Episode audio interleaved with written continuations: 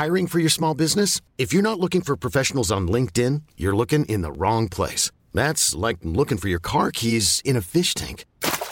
LinkedIn helps you hire professionals you can't find anywhere else, even those who aren't actively searching for a new job but might be open to the perfect role. In a given month, over 70% of LinkedIn users don't even visit other leading job sites. So start looking in the right place. With LinkedIn, you can hire professionals like a professional. Post your free job on linkedin.com slash achieve today.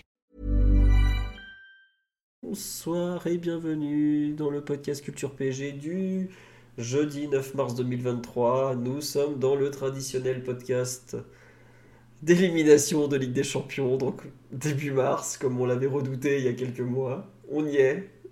Bienvenue dans la séance de comment dirais-je, de déprime collective post-élimination, même si on s'y attendait un peu. Euh, ça sera le thème de ce podcast du, 9 mars. Donc, euh, on va revenir uniquement sur le Bayern PSG d'hier soir, qui sera le, seul thème. La thérapie habituelle, c'était ça le terme que je cherchais. Merci le live, la thérapie. Merci ça juste pour le sam au passage. Euh, donc oui, on est sur le, podcast de thérapie après l'élimination, où on se rend compte qu'on est très loin de la victoire finale. Mais bref, on va quand même d'abord revenir sur le contenu de ce Bayern PSG qui s'est joué hier à l'Allianz Arena.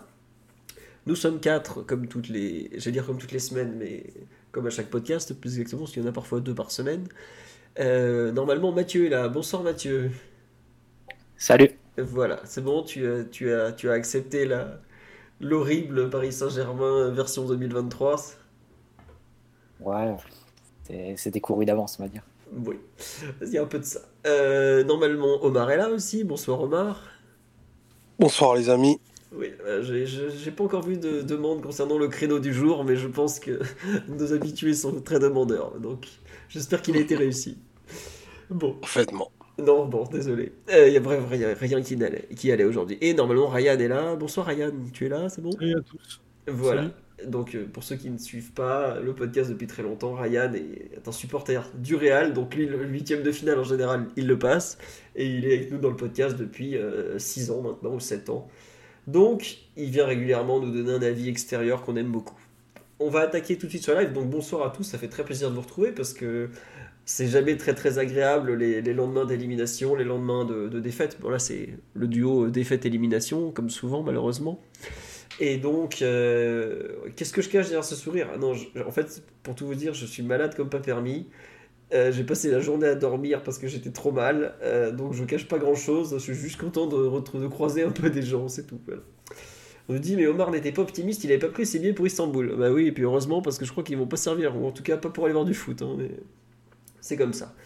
On va tous attaquer donc le, le, fameux opus du match. les deux buts du Bayern ont été marqués en seconde période. Niabri, c'est 89e et Choupo-Moting, 61e. Et on peut aussi évoquer le, but refusé qui, de mémoire, est la 52 ou 53e, qui, ma foi, 52e, a été refusé. Je, pensais qu'il allait être validé après le VAR, de mon côté. Bon, euh, pour revenir un peu sur le, pouls du match, bah écoutez, euh, on savait avant la rencontre que ça allait être compliqué on savait qu'il fallait de façon pratiquement euh, impérative ouvrir le score, sinon ça allait pas le faire. Euh, globalement, le PSG fait en, première mi-temps le match un peu d'attente, où on arrive à peu près à placer le Bayern le cul entre deux chaises, à savoir ils, attaquent mais ils osent pas trop, et nous on contre mais on contre pas très bien. Mais malgré tout, il y a cette énorme occasion, bon il y en a quelques-unes sur des ballons intéressants euh, dans le dos de la défense, euh, le, bah, celle au bout de deux minutes. Ensuite, celle où Messi a repris à trois fois dans la surface. Il y a évidemment l'énorme loupé de Vitinha sur un bon pressing de Hakimi. Mais la Ligue des Champions, depuis le temps qu'on en parle, depuis le temps qu'on la regarde, qu'on l'analyse, on sait que c'est une compétition où quand tu laisses passer ta chance en général, euh, c'est pas bon. C'est pas bon du tout. Et globalement, quand j'ai vu l'occasion ratée de Vitinha, quand j'ai vu à la mi-temps qu'on était à 0-0 en ayant laissé passer un truc aussi énorme, j'étais déjà je me disais bon, ça sent pas très très bon pour la fin et puis je me doutais bien que entre notre bande touche et leur bande touche, entre notre 11 de départ d'un point de vue athlétique et le leur, ça risquait de pas très très bien se finir. Bon bah ça a pas loupé, ça s'est pas très très bien fini. Euh, dès le début de la seconde période, le, Bayern a quand même fortement euh, monté en régime, est fortement monté en régime, pardon. Et bah, ça n'a pas trop, trop, trop tenu dans la durée, quoi. Globalement, euh, il y a ce but refusé à la 52e qui est déjà une énorme alerte où on voit, euh, attendez là les gars, euh, il faut se bouger, quoi. Ça va pas. Là, eux, ils sont en train de, faire leur match, quoi. Donc voilà, arrive cette erreur de la 61e. Bon, c'est une erreur qu'on a vue mille fois. Comme on dit sur live, deuxième mi-temps classique d'un huitième de finale retour de Ligue des Champions l'habituel euh, balle dans le pied, l'aller euh, de Naruma qui sort pas l'arrêt qui doit largement sortir, le retour, là c'est l'erreur euh, Verratti, Bichabou, ou tout simplement la qualité du plan de jeu du Bayern, parce que c'est quelque chose qui a été peu souligné mais qui à mon avis est très important, la qualité du plan de jeu bavarois.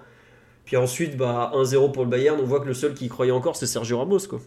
À partir de là, bon bah tu sais que c'est foutu parce que enfin il est défenseur central, il a 36 ans, il a passé la saison dernière à l'infirmerie globalement, et c'est le joueur le plus dangereux de la seconde mi-temps en huitième de finale retour dans une équipe qui a quand même mis quelque chose comme 100 millions d'euros de salaire non chargé en attaque.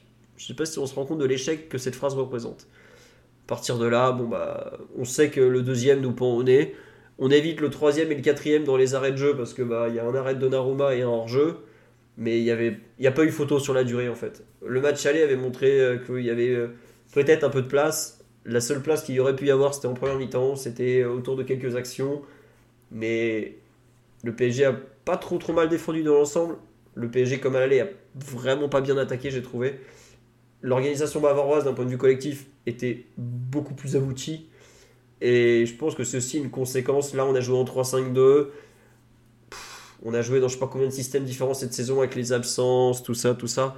Mais on voit une équipe qui sait ce qu'elle fait, où elle va le Bayern et une autre comme la nôtre qui, qui jongle entre les idées euh, sans cap directeur, euh, sans idée directrice, que ce soit au niveau des profils et tout ça. Quoi. Donc, eh ben, écoutez, on a perdu à la fin face à une équipe meilleure que nous. Je pense qu'il n'y a pas grand monde qui va le dire. Mais moi, surtout, ce que je retiens, c'est zéro but marqué en deux rencontres aller-retour de Ligue des Champions.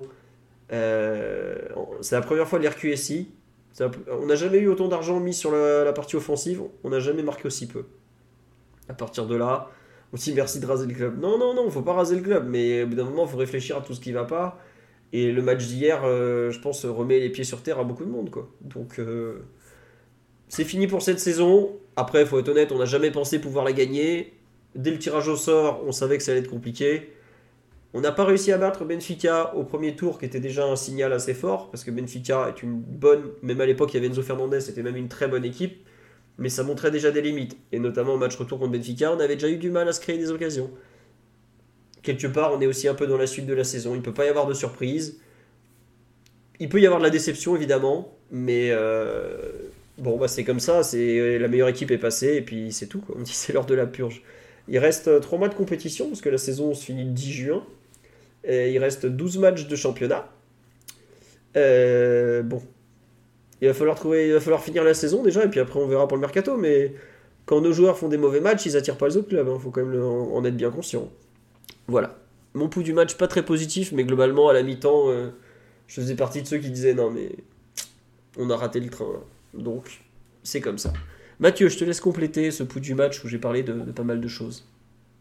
je vais la compléter par euh, une deuxième stat. Tu as sorti la stat des, des buts non marqués hein, pour le PSG pour la première fois en 18 ou 19 euh, confrontations directes de, phase finale de Ligue des Champions. Euh, double confrontation directe de phase finale de Ligue des Champions sur QSI. Et il y en a une autre stat, c'est sur les cinq dernières éliminations, sur les cinq éliminations qu'on a eues en huitième de finale sur QSI, c'est la seule où on a été à aucun moment en position de virtuellement qualifier euh, au cours des 180 minutes. Donc que ce soit face au Real les, deux fois, face au Barça ou face à Manchester aussi évidemment, on avait été à chaque fois un moment en position de, virtuellement qualifier. Ça n'a pas été le cas sur la, double confrontation et ça illustre, assez bien l'écart qu'il y a eu et au fond le contrôle euh, qu'a gardé le Bayern sur, euh, sur l'avancée de la double confrontation et sur la, qualification in fine. Malgré tout, comme tu l'as un peu évoqué, je pense que la première mi-temps, elle est assez équilibrée, il y a des opportunités de part et d'autre, même si la plus grosse c'est pour le PSG. Et si on pouvait faire une interprétation, je ne sais pas si elle, est partagée, si elle était partagée par les supporters du Bayern à ce moment-là, et tu as la sensation que le match se déroule un petit peu plus dans la façon dont Galtier l'avait imaginé que Nagelsmann l'avait planifié. C'est-à-dire que Paris est plutôt, plutôt bien en place, je subis pas trop, arrive à, à se créer des. Ouais. arrive. ok. Paris, voilà, est assez bien en place, subit pas trop, euh, avec le 5-3-2 qui est annoncé. Arrive à se créer quelques, quelques opportunités, voire quelques grosses opportunités. Il y a l'occasion de, Messi sur le débordement de, sur le centre de Mendes et ensuite le, cafouillage et, le ballon raté de Vitinha. Malgré tout, tu as déjà des, premiers signaux qui te montrent qu'offensivement, tu vas pas avoir beaucoup de situations. Euh, même sur la première mi-temps, tu n'arrives pas à trouver Mbappé en position vraiment favorable. Tu as une fois Messi qui arrive à le, trouver un peu en profondeur sur un appel euh, croisé vers la droite de, Mbappé, mais ensuite il pousse un peu trop son ballon et il n'arrive pas à redresser en, angle très fermé. Mais globalement, le Bayern a réussi son coup avec le, ce plan pour vraiment couper euh, Messi Mbappé du reste de l'équipe et pour vraiment couper les munitions vers l'attaquant français. Donc avec trois défenseurs avec trois défenseurs centraux, avec aussi l'acceptation que par moment il fallait laisser la balle. C'est un point aussi qu'on peut souligner, c'est que le Bayern n'a pas eu la possession sur l'ensemble du match, ni sur aucune des, demi-temps. Et euh, ça, ça a retiré forcément des, armes au PSG pour, pour attaquer rapidement la profondeur et trouver, et trouver Mbappé. Ça a été très peu le cas, comme beaucoup moins que sur la, dernière partie du, match aller qui avait fait nourrir quelques, quelques espoirs. Euh, donc le Bayern s'est bien, bien adapté à ce niveau-là, mais a aussi sérieusement augmenté le ton, euh, haussé le ton en, termes de, pressing et d'intensité en ce début de seconde période.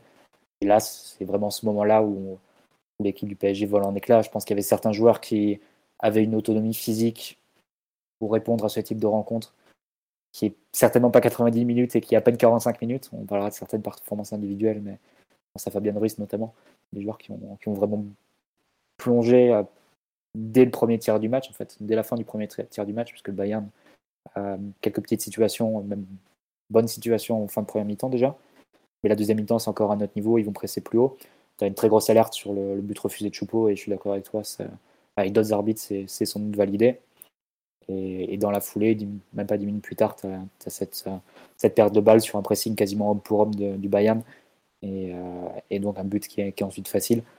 Euh, c'est là vraiment on n'a pas réussi à, répondre. L'équipe s'est désunie, on, ne réussissait plus vraiment à, sortir de, ballon. Quand on, réussissait à aller dans le camp du Bayern, Généralement, ça durait pas très longtemps. On avait des pertes de balles, des fautes techniques et sans doute par manque de, lucidité ou, de fraîcheur ou de ouais, tu te faisais commettre certaines erreurs.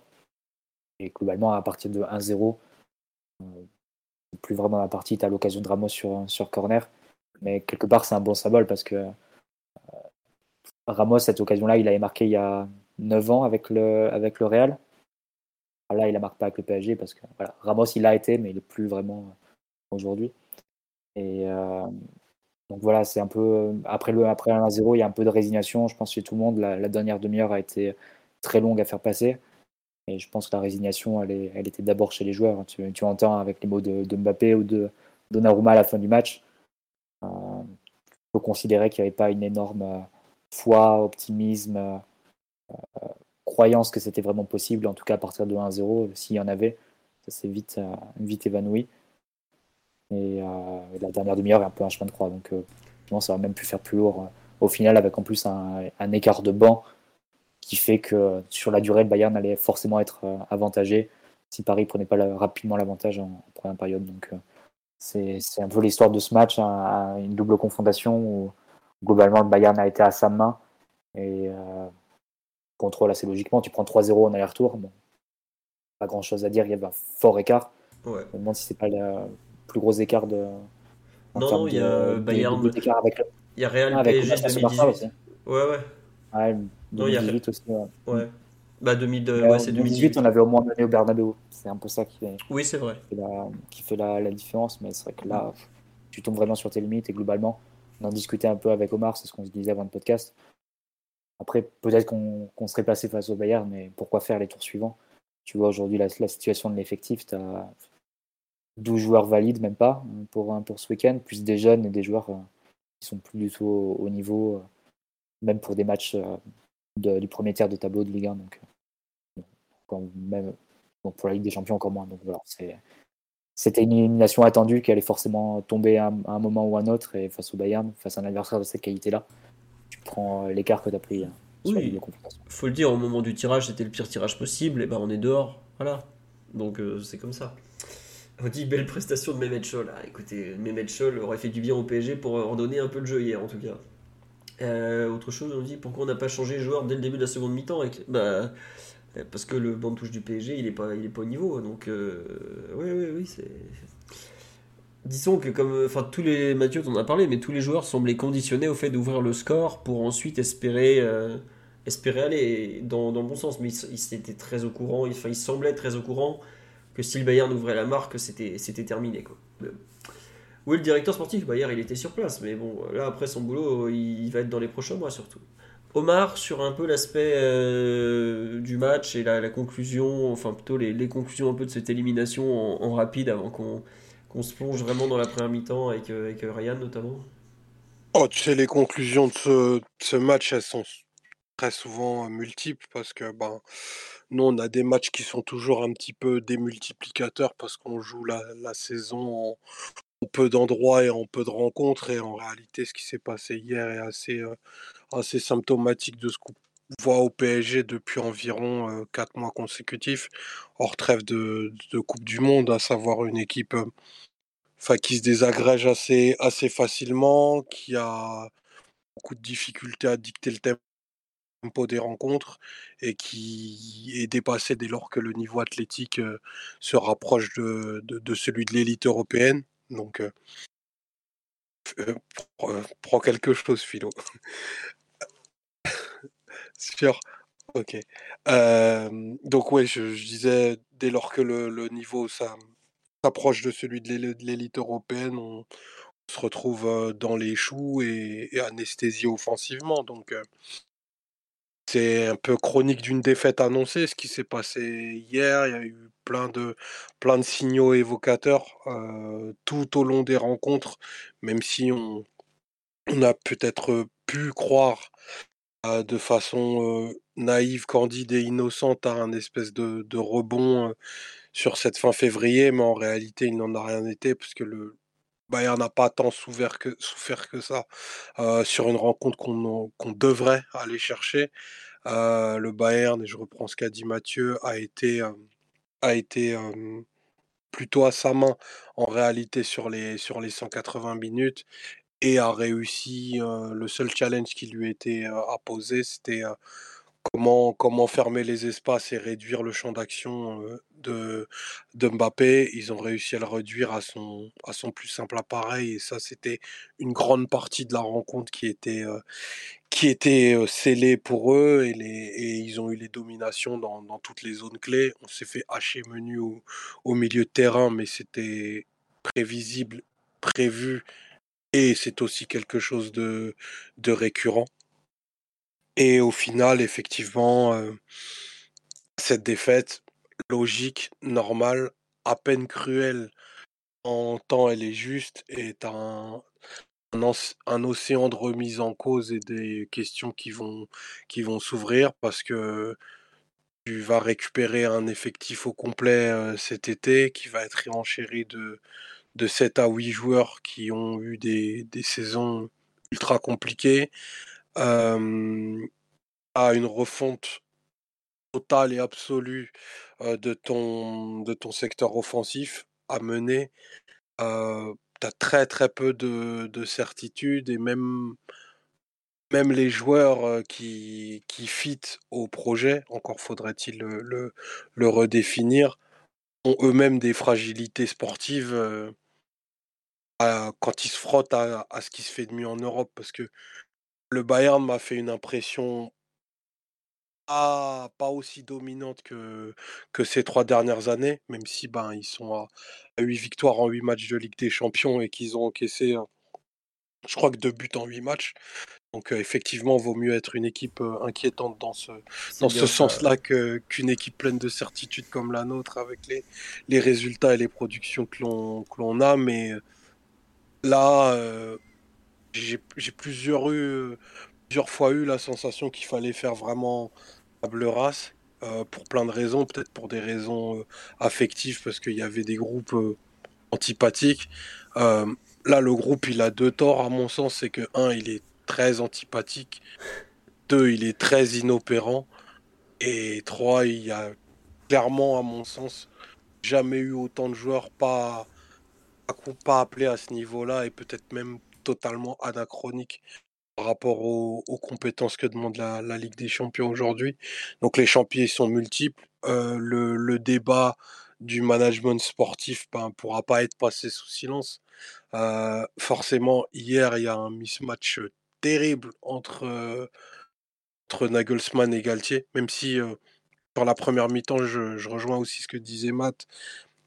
Le plan semblait se dérouler un peu comme, comme le staff aurait pu le prévoir sûr, faut toujours mettre du conditionnel là-dessus.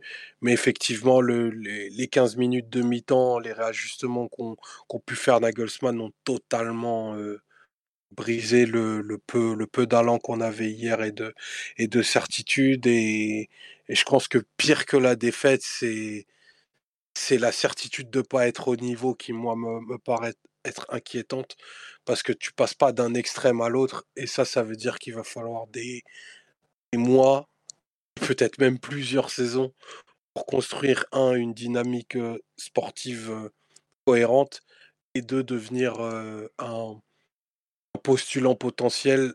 Je parle plus de victoire finale, mais ne serait-ce qu'au top 8 et au dernier carré, parce qu'aujourd'hui, on n'a jamais autant ressemblé qu'hier à équipe qui est entre la, la 12e et la 16e place européenne. Ouais, bah c'est bah ce qu'on est depuis quelques années, quoi. T'es à peu près sûr d'être au second tour, mais tu vas pas plus loin que les huitièmes, quoi. Donc euh, souvent, t'as des gros tirages, mais bon, ça explique pas tout. Euh, Ryan, sur un peu tout ce qu'on a pu rajouter, toi avec un œil euh, extérieur, tu as aussi senti quelle limite du PSG tu, tu ressens de l'extérieur quand tu vois le match hier, des limites. moi, moi j'avoue que c'est surtout la, dimension physique où un joueur, t'as des joueurs qui sont cramés au bout de 55 minutes alors que euh, faut tenir 90. En face, il court. Euh, bon voilà, enfin je sais plus, l'autre jour, une, phrase je voyais passer sur Twitter genre ouais, le football en 2023, tu dois courir, courir et encore courir. Et on est tellement loin de ça que. vraiment, les, les, limites bon, techniques, on les a vues sur certains joueurs et tout. Les limites tactiques, je pense qu'on les, voit forcément parce que bah, on, a, changé tout toute la saison, qu'il n'y a pas de fil directeur. Mais les limites physiques hier, moi je trouve que c'est les pires parce que ça veut dire que va, il falloir, il faut juste travailler beaucoup plus. Mais t'as peut-être as des joueurs qui seront toujours limités quoi. Donc euh, je sais pas, je veux bien ton avis un peu sur les limites que tu as, ressenti du PSG en regardant la rencontre. Alors moi c'est surtout d'un point de vue euh, global en fait, c'est pas juste un compartiment euh, physique ou technique ou tactique que j'ai vu que je voudrais euh, pointer du doigt. Je pense que c'est juste la sensation d'une équipe qui est très limitée, euh, conditionnée par euh, son effectif, et notamment certains joueurs du secteur offensif qui ont, qui ont besoin en fait de beaucoup de choses pour pouvoir fonctionner à haut niveau, et qui demandent, on va dire, des décisions difficiles de l'entraîneur. Il n'y a pas de vraie solution complètement satisfaisante. Il y a juste euh, un choix entre qu'est-ce que je dois sacrifier, qu'est-ce que je dois euh, minimiser pour que tel ou tel joueur puisse être mis dans de bonnes dispositions. Et euh, c'est vrai que c'était quelque chose qu'on pouvait déjà percevoir en fait dès la construction de l'effectif.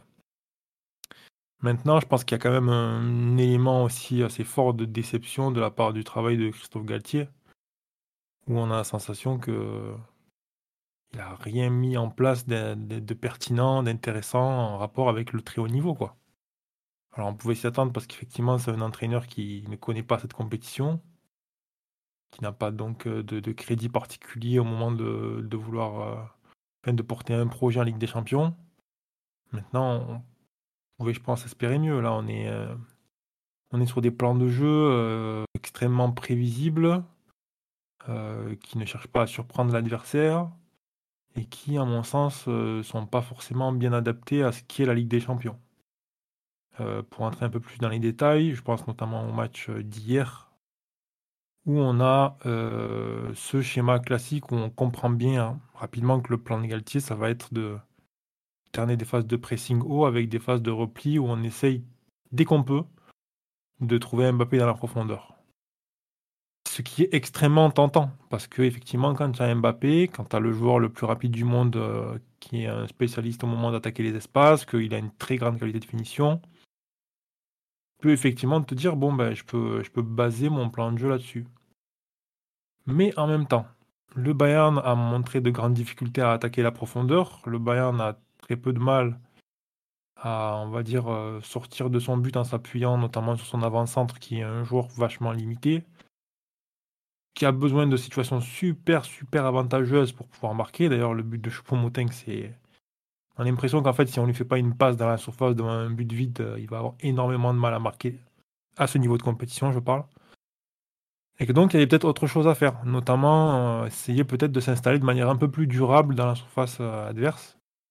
Parce qu'on sait que voilà, Mbappé, effectivement, c'est un très grand joueur au moment d'attaquer les espaces, mais c'est aussi un joueur qui est plein de ressources face à des blocs repliés pour créer du déséquilibre, pour déborder sur les ailes, peut-être pour obtenir des coups francs. Quand on sait qu'on a Lionel Messi euh, qui peut tirer un coup de pied arrêté, c'est pas un argument négligeable, il me semble. Et du coup, j'ai un peu la sensation qu'il y avait autre chose à faire d'un point de vue euh, footballistique pour Paris, une autre approche du match, mais que mais que Galtier est un peu allé dans, le, dans ce qu'on pouvait attendre et que ça a été très facile à lire pour Nagelsmann et relativement facile à contrer pour un Bayern qui pourtant, pourtant me semble manque énormément de mordants offensifs. Voilà pour ce, ce volet un peu global. D'accord, excuse-moi, je pensais que tu allais, continuer. Oui, Mathieu, tu veux compléter? Non, non, je suis complètement d'accord avec le constat que fait Ryan. Après, peut-être là où certains vont diverger ou mettre des nuances, sur le degré de responsabilité de, de Galtier avec un effectif qui effectivement est, construit un peu euh, mmh, euh, au dépit du bon sens. Mais après, je suis d'accord avec toi, c'est des plans assez restrictifs qu'il a mis en place sur la double confondation. J'irais peut-être même un petit peu plus loin, euh, sans vouloir réécrire l'histoire, mais sur les années précédentes, j'aurais tendance à penser que les entraîneurs du PSG, quand bien même ils auront eu des difficultés en championnat et à mettre en place des plans de jeu et des identités même sur la durée, quasiment personne n'y est arrivé, que ce soit Emery, euh, Tourelle ou, Pochettino. Mais sur la Ligue des Champions, il y avait quand même un plus de leur part. L'équipe réussissait malgré tout euh, à élever son niveau au moins par séquence, et même si ça se terminait par une élimination. Et en réalité, quand tu prends les, éliminations et les doubles confrontations une par une, la responsabilité de l'entraîneur, je la trouve pas forcément à mettre au premier, au premier plan. Et parfois, tu peux même penser qu'ils ont plutôt bien camouflé certains défauts de, leur effectif et, et été une, plus-value. Typiquement, je pense à Pochettino quand je dis ça où le parcours en championnat était vraiment très mauvais, mais en Ligue des Champions, il y avait, il y avait des plans qui tenaient la route. Et là, Galtier, tu as senti que par rapport aux trois précédents, euh, il n'a pas réussi à se mettre dans cette ligne-là, j'ai trouvé. Et sur la double confrontation, il aura essayé de limiter la casse au match aller en tout misant sur les 20-30 minutes qu'allait pouvoir jouer Mbappé. Et le reste, vraiment, euh, faire un bloc bas, un 4-4-2, deux lignes de 4 et, et advienne que pourra. Et sur le match retour, là encore, c'était vraiment très stéréotypé avec la recherche euh, systématique de Mbappé dans profondeur. Je pense que c'était très intégré aussi par les joueurs. Il y avait plusieurs exemples en première mi-temps où Verratti notamment, au lieu de lancer Hakimi, va chercher une passe plus difficile pour Mbappé. Messi, au lieu de, chercher, de trouver Fabian Ruiz qui est décalé sur le côté gauche, va, essayer de trouver Mbappé aussi dans un angle un peu compliqué. Et du coup, c'était très stéréotypé. Effectivement, le Bayern, c'était gros comme une maison. Il y avait pas... Tout le monde savait qu'on allait jouer sur Mbappé. Et globalement, ils l'auront plutôt bien limité. Je pense qu'au bout d'une demi-heure, il avait que 10 ballons touchés dans le match, euh, Évidemment, il peut faire la différence sur, euh, sur l'un d'entre eux. Mais je pense que ça souligne aussi le, succès dans l'approche du Bayern à ce niveau-là. Ils lui ont laissé très peu la possibilité de, s'exprimer. Et côté PSG, il n'y avait pas, de, pas vraiment de soutien à ce que pouvait faire Mbappé. C'est vrai qu'il y a eu des projections. Il y a eu Fabien Ruiz, notamment en première mi-temps. Hakimi a aussi accompagné quelques actions euh, en première mi-temps, mais tu sens qu'il manque trop de trop de choses. Et quand tu n'as pas vraiment de d'autres points de référence en attaque qui peut mobiliser les défenseurs centraux, qui peut mobiliser De Lire, ou Pomegano, tout toute l'attention elle est sur Mbappé et à 3, bah, tu, peux jouer, tu peux gérer un joueur aussi fort soit-il. Donc euh, c'est sans doute un mélange des deux. Galtier qui n'arrive pas à donner une, plus-value à un effectif qui a des, limites qui sont criantes et qui allait te retomber dessus euh, à un moment ou à un autre face à, une équipe du, niveau du Bayern qui sans être un Bayern impressionnant comme il était sous flic reste un Bayern qui est plutôt bien organisé tactiquement, qui subit très peu de buts cette saison en Ligue des Champions, et qui est capable de, jouer à l'expérience, au métier et, à sa main sur une double confrontation, même sans être euh, très déséquilibré. Ils ont pris 0 but en 180 minutes contre l'Inter, le Barça et le PSG. Et je pense que ça en dit beaucoup parce que c'est quand même des équipes avec un certain potentiel offensif. Donc voilà peut aller un peu plus loin, Mathieu. Tu, Moi, je pense qu'on peut, on peut aller jusqu'à dire que Galtier a imprimé aucune personnalité euh, à son équipe. Là où, effectivement, même euh, un garçon comme euh, Emery au moins sur un match aller, avait réussi à, tu vois, aller, montrer des trucs, à, faire, à transmettre des intentions de jeu claires, bien si elles étaient effectivement dans une certaine approche réactive. Et je ne parle pas de la remontada, je parle du match aller. Où... Mais il y avait un plan très précis avec des, voilà, des, des, points, des points clairs, des faiblesses identifiées chez l'adversaire sur lesquels il appuyait et sur lesquels le PSG avait construit sa victoire. Bon, au match retour, effectivement, ça tombe complètement à l'eau, etc. Et l'entraîneur se plante. Mais au moins sur un match, tu, vois l'entraîneur. Tu vois, tu dis, OK, il y a un entraîneur de foot là. Et d'ailleurs, il se vote et son approche sur le PSG sur la saison est très critiquable, mais sur un match ou deux, tu peux dire effectivement, OK, là, le gars, il a proposé quelque chose, quoi. Et c'est vrai que Galtier, hier, je me demande en fait s'il se rend compte en fait du niveau euh, auquel il était censé entraîner en fait quoi. C'est l'impression qu'il n'a pas compris où il était. Euh, bah. sans, sans, négativité, je dis ça sans animosité envers cet entraîneur, mais vraiment d'avoir quand même ces joueurs-là, est-ce que tu peux pas chercher autre chose C'est de créer une surprise, c'est de trouver une faiblesse peut-être dans le Bayern, il y en a quand même quelques-unes, et essayer d'appuyer dessus plutôt que de tomber dans ce truc réactif de Mbappé, c'est le plus fort à la course, euh, et au bout d'un moment, il y a peut-être un ballon qui va passer. C'est quand même vachement dommage. Et euh, franchement, c'est décevant, quoi. Excuse-moi, j'arrive pas au micro. Oh, je sais pas si c'est décevant ou si c'est une, certaine suite. C'est que bah, l'aller, il a fait un plan à l'économie. C'est vrai que vu dans quel état on s'est présenté, c'est pas ce qui m'a choqué. Mais hier, euh, bah, tu vois que tu as Moi, il y a un truc qui, qui, me gêne assez vite, c'est qu'on est au bout de 20-30 minutes de jeu. Et le Bayern euh, se replie à très grande vitesse à chaque fois. Et nous, quand on attaque, tu te rends compte que l'équipe, elle suit pas. L'équipe ne se déplace pas en bloc, en fait. Elle avance pas sur le terrain à la même vitesse devant et derrière. Elle avance pas sur le terrain en même temps quand il faut attaquer ou défendre.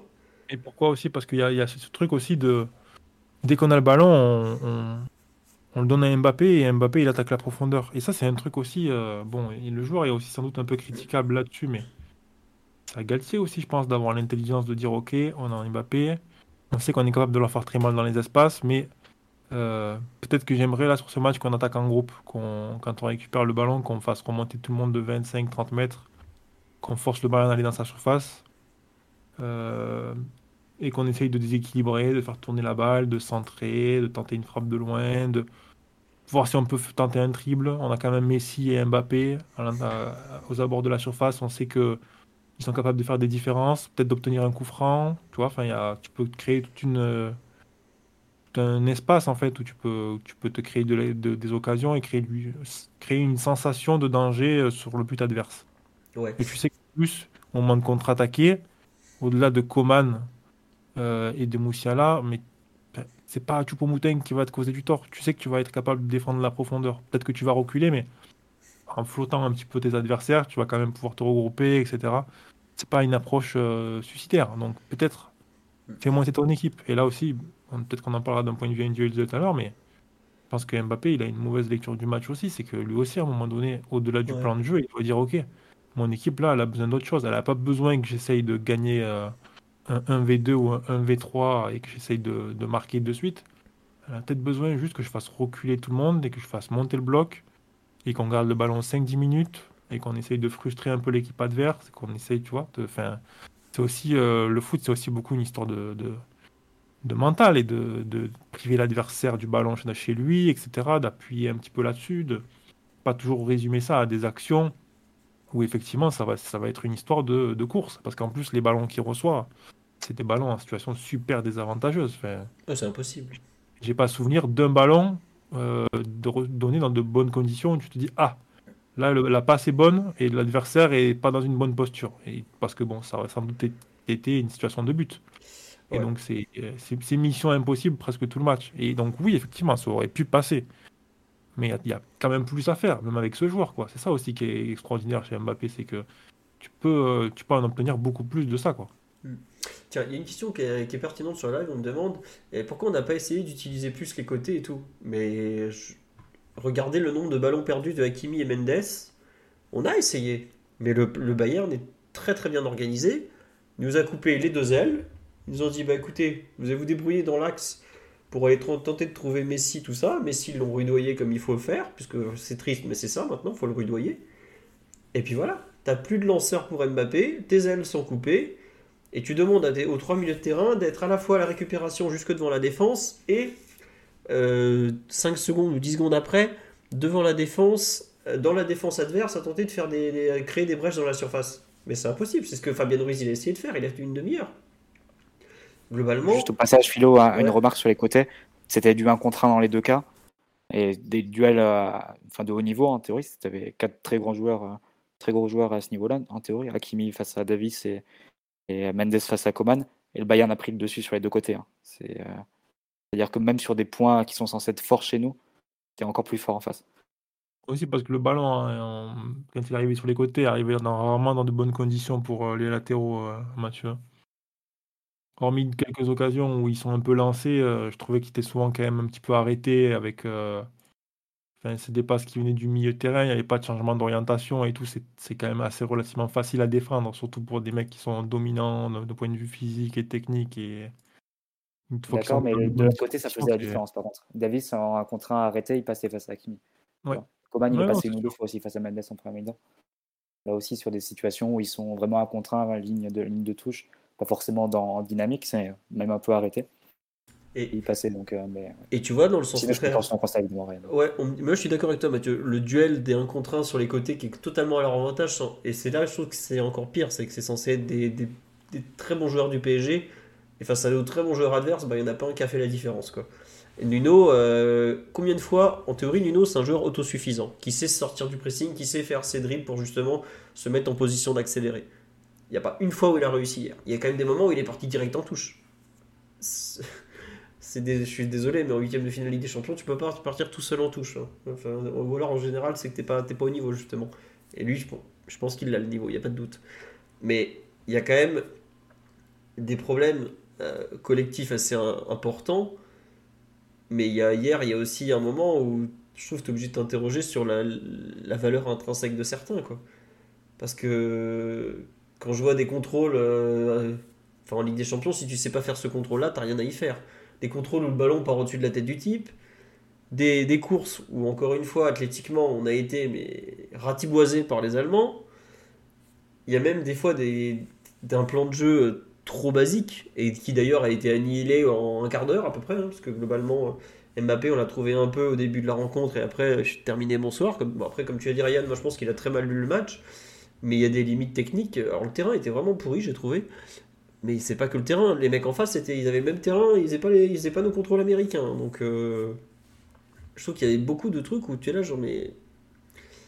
Il y a, les, les joueurs nous ont évidemment sorti le coup des détails en fin de rencontre, mais c'est pas une histoire de, de détails là. C'est au contraire, c'est les bases des bases. c'est être au niveau athlétique, être propre techniquement et être à peu près bien organisé pour répondre à une équipe qui aura un plan de jeu et qui sait euh, corriger en cours de, de rencontre. Puisque Nagelsmann a beaucoup de défauts, mais pour le coup, il sait vite, en général, il sait corriger, ou il essaye des choses pour corriger en tout cas. Euh... Il faut vraiment. Enfin là, c'est ça qui est terrible, et c'est pour ça qu'il y a un sentiment d'impuissance. C'est que. euh, Il y avait des moments où, même en face, ils ont raté beaucoup. C'est vrai que Delire, t'as pas été très bon avec le ballon, notamment en première mi-temps. Sommer nous donne un but. Mais euh, il y a quand même beaucoup d'écart sur la durée, en fait. C'est pas une mi-temps qui définit une éliminatoire de 90 minutes, 280 minutes, pardon, où t'as une mi-temps qui tourne vaguement en ta faveur, quoi. Parce que même si la meilleure mi-temps théorique du PSG, c'est la fin, enfin le, le meilleur passage du, PSG, c'est la fin de la, première- la seconde mi-temps au match aller, je signale, c'est une mi-temps qu'on perd 1-0 quand même. Donc euh, c'est pas c'est pas suffisant non plus quoi. Je trouve qu'il y a un problème de on, en revient à un discours de Tourelle qui était en 2019 quand il dit ouais, on doit être notre propre benchmark. Et globalement euh, notre exigence et je trouve que c'est à tous les étages du club hein, l'exigence est insuffisante mais alors de façon flagrante exigence dans le travail quotidien, exigence sur les matchs, exigence technique, exigence physique, exigence tactique. Je parle même pas du comportement parce que là, on pourrait y passer la nuit à lister toutes les conneries qu'ils font. Mais il y a un moment, ça se paye sur le terrain. Quoi. Euh, si vous voulez, côté Bayern, il y a un type qui s'appelle Serge Gnabry, il fait une saison dégueulasse, il est parti faire la fête à Paris, bah, tous les matchs des Champions, maintenant il est sur le banc de touche. Nous, il y en a un, il est mis en examen, il est titulaire. Au bout d'un moment, c'est aussi la gestion du club qui se retrouve euh, un peu euh, sur le terrain. Et il y a un travail de fond qui, au bout d'un moment, se paye. Je, suis désolé. C'est pas, pas la magie, Ligue des Champions. C'est le travail, c'est la préparation. Et quand je vois comment on se ramène hier à Munich, je suis pas là, j'ai pas l'impression qu'il y ait une préparation terrible dans, dans, la durée. Alors après, on a eu plein d'impondérables, la Coupe du Monde, tout ça, l'effectif, tout ça. Euh, tout le monde a eu la Coupe du Monde au milieu. Et je sais pas s'il y a autant de, de grandes équipes, enfin dans, dans, les grands noms théoriques du, du, comment dirais-je, du football européen, ont autant changé le système de jeu cette saison, comme s'il y avait un système de jeu miracle euh, qui allait forcément sauver le PSG. Quoi. Mais bon, je ne sais pas. Mais comme dit cela, c'est rassurant de voir que quand tu fais de la merde, tu le payes. Je pense que le PSG a bien compris que son seuil de compétence, enfin j'espère qu'il a compris que son seuil de compétence dans son fonctionnement actuel est huitième de finale de Ligue des Champions et champion de France dans les bonnes années, parce qu'on a quand même réussi à ne pas être champion de France face à euh, le dénommé Bourak, qu'on salue, personne ne sait où il joue encore, mais bon, voilà quoi. Sur ce, Mathieu, Omar et Ryan, excuse-moi, j'ai oublié de nom. Est-ce que vous voulez rajouter quelque chose sur la partie collective Peut-être la façon dont le PSG a lâché prise en deuxième mi-temps? Ah oui, non. Euh, est-ce que vous voulez revenir sur le pressing, la façon dont le, Bayern a mis, comment dirais-je, a fait reculer le PSG en seconde mi-temps peu à peu? Euh, Ryan, Mathieu ou Omar notamment, la façon, parce que tout le monde, enfin, on voit beaucoup de trucs, ouais, Verratti, euh, il fait une erreur, mais non, c'est Bichabou, tout ça. C'est pas juste tout simplement l'application d'un plan de jeu absolument parfait, Omar? Euh, Moi, il y a plusieurs choses. Si, on commence par le, par le début de ta question, la façon dont, dont le Bayern a pressé, c'est un, un peu leur pressing signature, signature pardon avec du coup les, joueurs extérieurs qui viennent serrer à l'intérieur pour avoir une égalité numérique. Et dès qu'ils ont fermé l'axe, bah, ils te, forcent à partir côté ballon. Et ça, ça a marché un certain nombre de fois. Ils le font très très bien parce qu'ils ont un starter au pressing qui est ben, tout simplement exceptionnel en la personne de, de Thomas Müller. Je ne sais pas s'il y a beaucoup d'attaquants qui ont autant le, le, tout ce qu'il faut pour bien presser, c'est-à-dire la bonne distance d'intervention, le volume de course, et surtout l'envie de récupérer à chaque fois et pas faire la course pour faire la course. Ce qu'on a pu appeler ici les, les courses démagogiques. Il n'y a pas trop ça côté, côté Bayern et, ça s'est vu. Et sur la deuxième partie de ce que tu disais, pour moi, il y a avant l'erreur de, de Verratti, Mmh, il faut regarder la façon dont Paris s'organise à la relance, qui est, comment dire, c'est un peu bizarroïde, à vrai dire, parce qu'on on essaye de faire un, 3 plus 2, mais avec trois joueurs pas alignés, avec un deuxième milieu qui est très très écarté, jamais face au jeu. Et ça, ça a été très très bien lu par le, par le Bayern. si tu veux, moi, quand j'ai revu l'action, ben, la, logique aurait voulu que le Bayern récupère directement sur El Shaddai. Parce que El Shaddai, il se fait cadrer mauvais pied par Muller. Muller, c'est le pire joueur vraiment quand il te presse. C'est hyper compliqué parce que il arrive juste, il arrive vite et il arrive bien. Qui vient cadrer El Shaddai mauvais pied, El Shaddai s'en sort assez habilement, il faut le reconnaître. Il sort le ballon du coup extérieur de son mauvais pied. Et là, je sais qu'il faut. Enfin, l'air est à chercher des coupables, surtout sur les, sur les réseaux, mais pour moi, c'est largement imputable à, à Verratti, parce qu'il y a, pour moi, il y a trois erreurs majeures individuelles qu'il fait à ce moment-là. C'est qu'il n'y a pas de, pas de prise d'information au moment où il reçoit le ballon. parce que s'il avait pris l'information, il aurait vu que, que c'était Muller, que Muller à 5 mètres, bah, tu peux te dire qu'en une demi-seconde, il sera sur toi et que ben, il n'a pas le volume physique pour éliminer Goretzka sur un pas en ce moment. du coup, ben, la temporisation qu'il qui met au moment où il contrôle pour un peu se repérer spatialement et savoir où sont les adversaires, contre le Bayern, tu peux pas faire ça quand tu es le Verratti dans ce moment. Et du coup, ben là, deux contre un, le Bayern joue avec une intelligence remarquable l'action et un calme olympien. Ben, je pense que si Paris a la même récupération, on la met pas, parce que tu aurais des joueurs qui se précipitent et qui n'ont pas des bons gestes dans la surface. Là, Goretzka décale et, et Choupo-Moting la, marque, la marque tranquillement. Donc, le, pressing du Bayern, en réalité, en deuxième période, m'a pas, pas impressionné outre mesure. En fait, je pense qu'ils se sont réajustés, ils ont un peu remonté le bloc et ils ont demandé à leurs extérieurs de mieux tenir les, côtés. Et c'était amplement suffisant pour, pour éteindre Paris parce que tu as des joueurs qui, sans ballon, n'ont pas de volume et qui, avec ballon, ont besoin de trop pour faire des différences et en tout cas pas, pas à ce niveau-là. Donc voilà, pressing un peu signature côté Bayern. Pressing Rien de révolutionnaire, mais très, très, voilà, très, très organisé, très, très respecté et ça notamment par les, par les joueurs offensifs. Et on a souvent, euh, souvent il y a des débats qui autour de ouais, mais les joueurs de grande qualité, euh, c'est pas grave s'ils pressent pas et tout.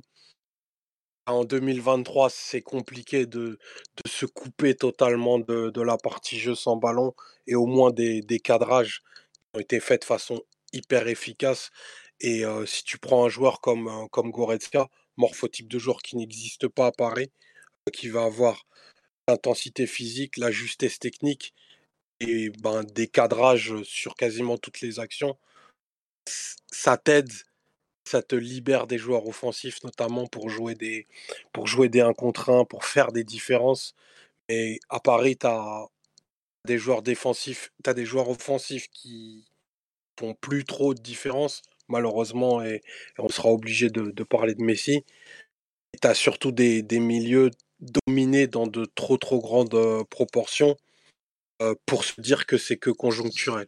Pour moi, il y a, clairement des niveaux à remettre en cause et, et je, enfin, j'élargis un petit peu la réponse parce que je voulais rebondir à quelque chose qu'évoquait Ryan.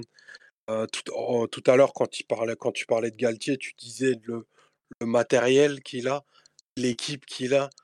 En réalité, à mon sens hein, et à mon tout petit sens, je sais pas si le milieu de terrain qu'il a hier est meilleur que celui du Lille avec lequel il a été champion. À vrai dire, je ne le pense pas. Je ne pense pas que hier, il y a les, les, les, milieux de terrain présentés soient supérieurs à Benjamin André, par exemple. On est au point Benjamin André du podcast, tout va bien. Et que devient Tcheka d'ailleurs Rennes, Mathieu, Rennes, mais il est il blessé. Est pas à Rennes, je crois, non? Non, je crois qu'il est blessé. Bref, euh, c'est un grand classique du podcast, le point Benjamin André. Euh, on nous dit qu'il peut produire un peu plus avec ses joueurs. Oui, oui, évidemment, mais bon, aujourd'hui on produit pas grand chose, on va pas faire semblant. Tu voulais rajouter quelque chose, Mathieu, ou pas? Non, mais la question de la relance, de toute façon, c'est on peut faire un copier-coller de ce qu'on dit depuis des années. Euh, il y, a, beaucoup de choses hein, qui se passent sur l'action qu'on encaisse. Il y a aussi le manque de confiance envers Donnarumma pour lui faire une passe en retrait sachant que quelques minutes auparavant, il s'est complètement déchiré sur un, dégagement aussi, et ça aurait pu faire une action très dangereuse du Bayern. Euh, il y a la grande difficulté à trouver un joueur en, appui qui peut te permettre de faire remonter le bloc devant. Tu l'as pas ce joueur depuis, euh, depuis Ibra.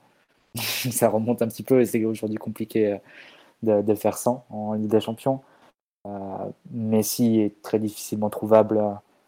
Pareil, quand son équipe est en, difficulté, il s'est fait fortement dominé physiquement lui aussi par, par Goretzka dans sa zone.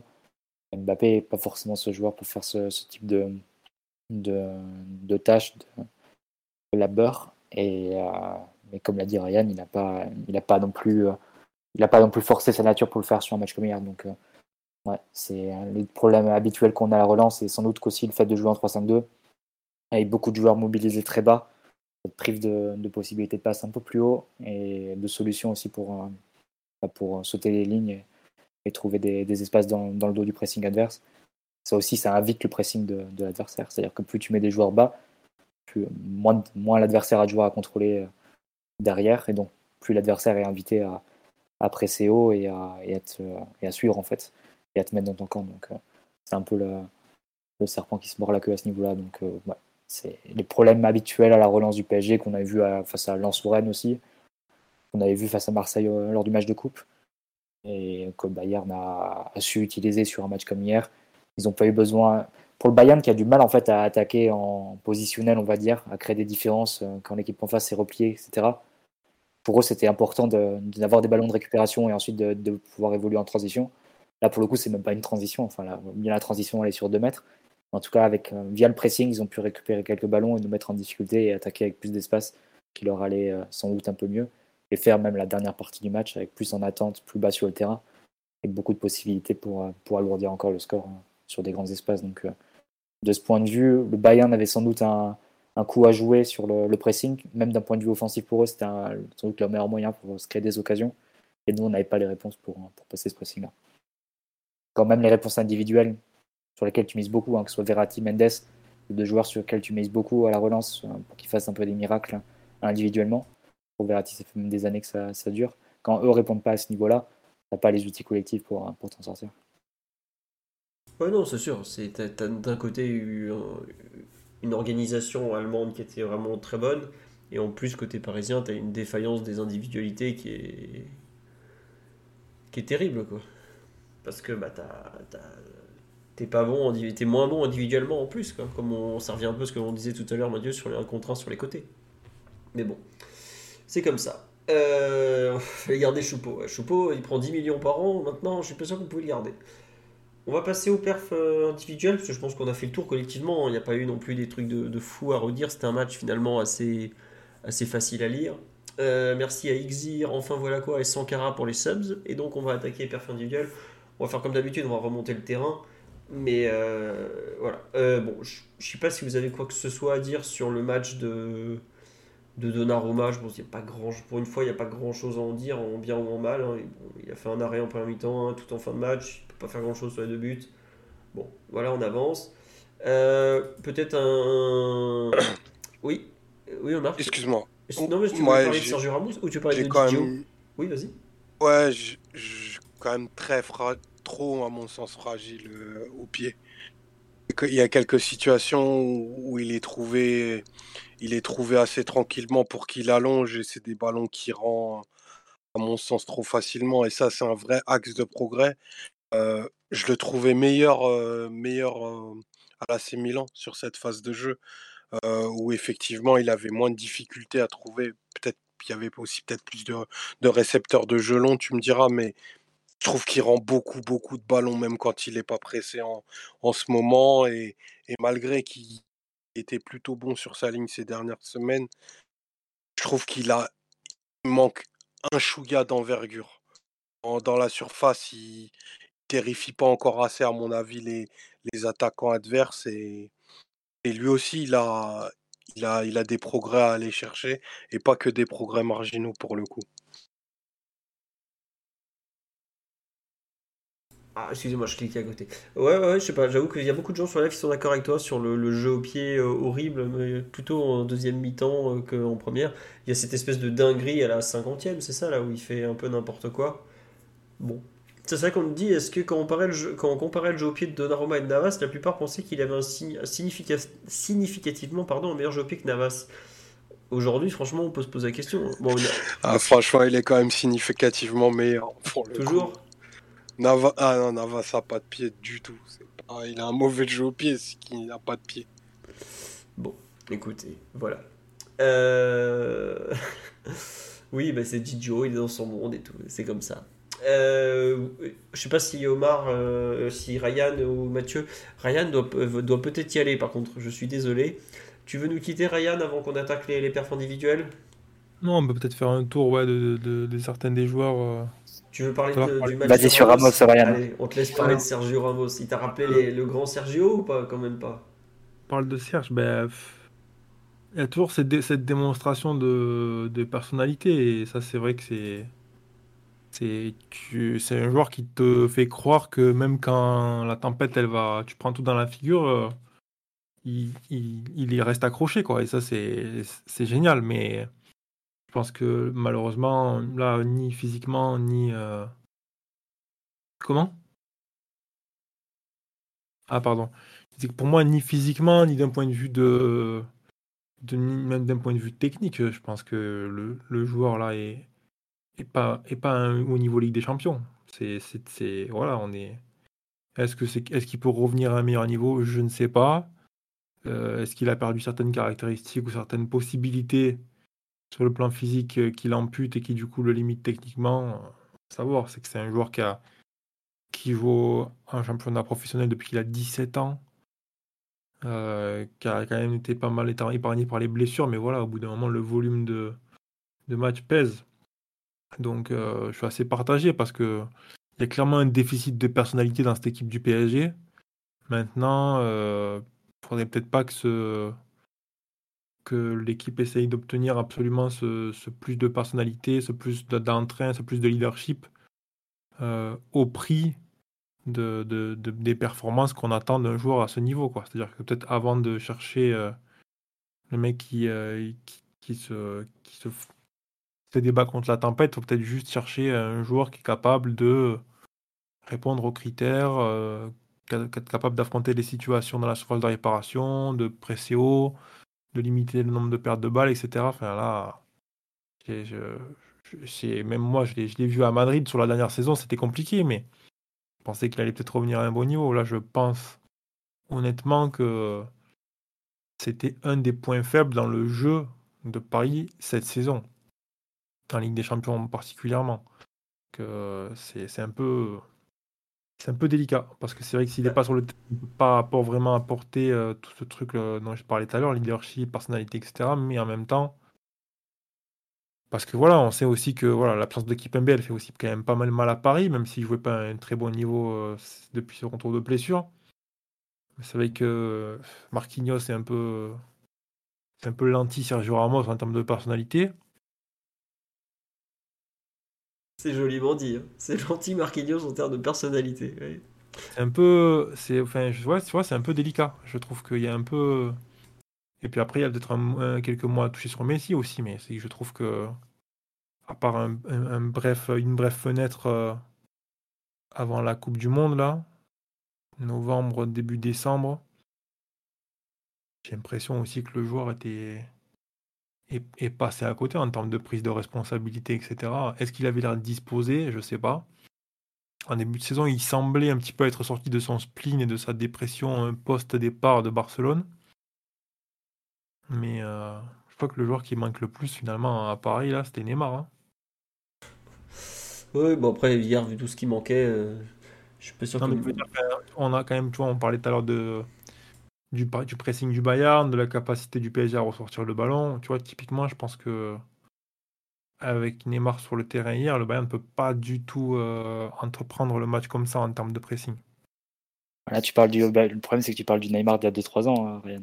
Non, non, je parle pas de. Pas nécessairement de déséquilibre, mais tu vois, ne serait-ce que sa capacité à récupérer une passe de Verratti et à obtenir une faute sans, euh, on va dire, euh, régulièrement, à faire remonter son bloc, etc. Enfin...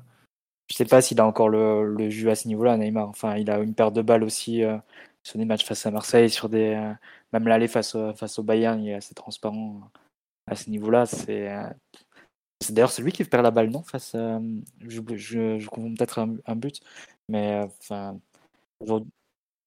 Oui, c'est ça. C'est à Marseille, oui, c'est à Marseille. Ouais, c'est à Marseille, c'est à Marseille. C'est sur le et, mm, et aujourd'hui, physiquement, il est beaucoup plus en difficulté. Tu, euh, tu l'aurais vu face à Kimmich, face à Goretzka. Il y a deux ans, il avait livré une, prestation superbe face au Bayern. Mais aujourd'hui, tu sens que c'est un joueur qui est, est encore euh, qui a un autre niveau physique, un autre étage encore de, son déclin. Et moi, refaire un peu l'histoire en disant avec lui, ça aurait été mieux. Sincèrement, j'ai l'impression qu'il y a tellement de, limites. en plus, on les a vus les matchs aussi avec Neymar cette saison, face à des équipes qui sont venues chercher, que ce soit Rennes, Lens. Marseille aussi en coupe. Ça n'a pas été euh, fondamentalement meilleur. Donc, euh, évidemment que le meilleur Neymar, c'est un antidote à ça.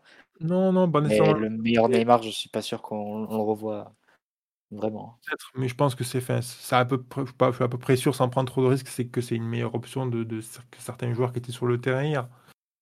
Euh, ne serait-ce que par de sa, de sa capacité à vouloir essayer, à vouloir déséquilibrer, à vouloir tenter une frappe, une passe à un moment donné. Enfin, avec des champions, ça reste la compétition des grands joueurs. Après, c'est sûr que le joueur est diminué et que Paris, comme la saison dernière, n'a pas été capable de résoudre l'équation euh, Messi, Neymar, Mbappé et comment on arrive à équilibrer cette équipe.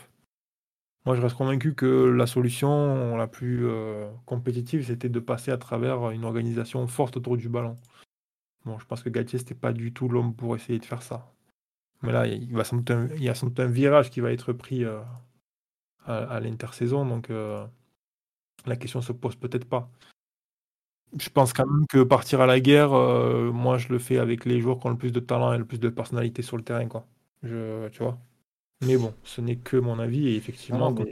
Neymar est aussi assez très diminué euh, physiquement. Enfin, t'es pas le joueur d'il y a 2-3 ans non plus. Oh, même non, mais t'as raison, Ryan. Je pense qu'il y, a deux choses. Il y a se dire que le futur du PSG, c'est pas avec Neymar et il faut construire quelque chose d'autre, ok. Mais évidemment, se réjouir de sa blessure quand tu vois les alternatives sur le terrain, je pense que c'est pas, c'est un peu hors de propos. Tu fais avec euh, ce que tu as et Neymar, il fait toujours partie du meilleur que de, de ce que tu as. Mais effectivement, sur le... après, c'est une autre question de dire que sur le futur, euh, pour les saisons prochaines, euh, il faudra sans doute s'en séparer et construire quelque chose de, différent parce que Neymar, l'an prochain, il aura 32 ans au prochain printemps de Ligue des Champions. Croire que Neymar, il peut encore influer sur des matchs de, Ligue des Champions à très haut niveau à 32 ans, sachant qu'il va reprendre pour 4-5 mois d'inactivité là, jusqu'au prochain mois de, compétition, qui, prochain match de compétition qui sera fin juillet, début août.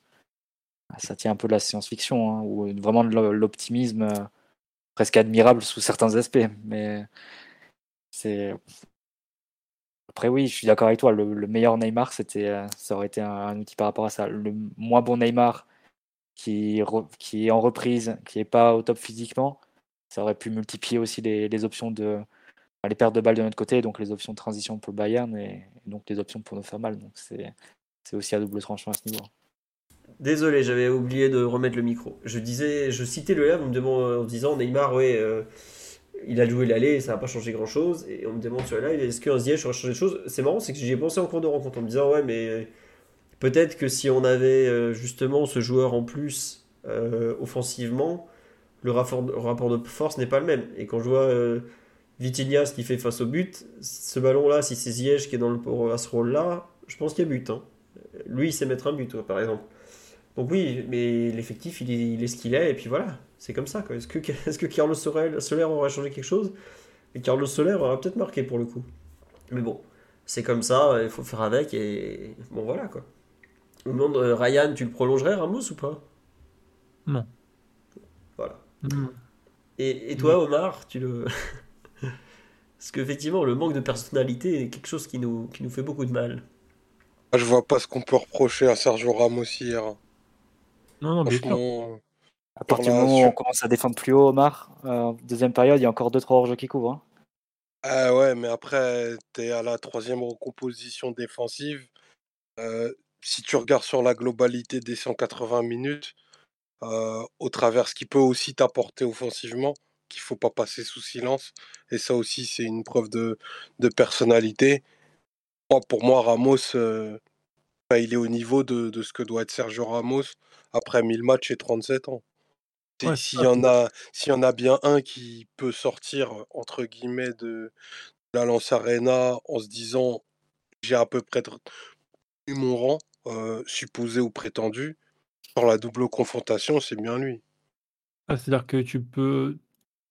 Le joueur, effectivement, je pense qu'il n'a pas grand-chose à se reprocher. Après, toi, tu peux aussi te dire ouais, mais là, le joueur, il est pas, va pas être capable de me donner ce dont j'ai besoin. C'est ça un peu, je pense, le, truc qui est un peu compliqué. C'est-à-dire que oui, effectivement, le joueur a montré le caractère, la personnalité, etc. Il y a des quelques situations où il fait pas ce qu'il faut.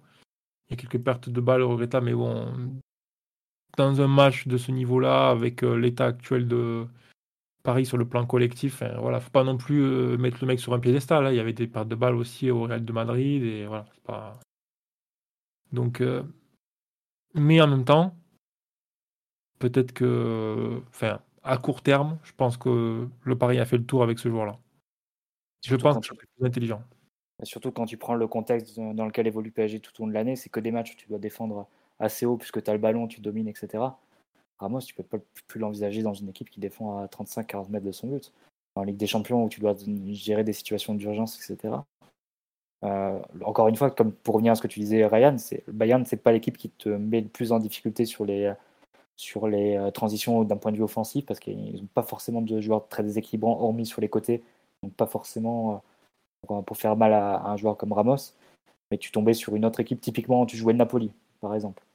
Tombais face à Osimhen, je pense que c'est, ça aurait été le, type de match-up beaucoup moins confortable que, qu'un Choupo-Moting ou qu'un Muller hein, pour un Ramos. Donc, se laisser bercer, entre guillemets, par la double confrontation, ça lui, permet de, ça lui permettrait de quitter le PSG avec une image plus digne qu'après la première saison et après quelques matchs aussi qu'il a pu faire cette année-là, cette année.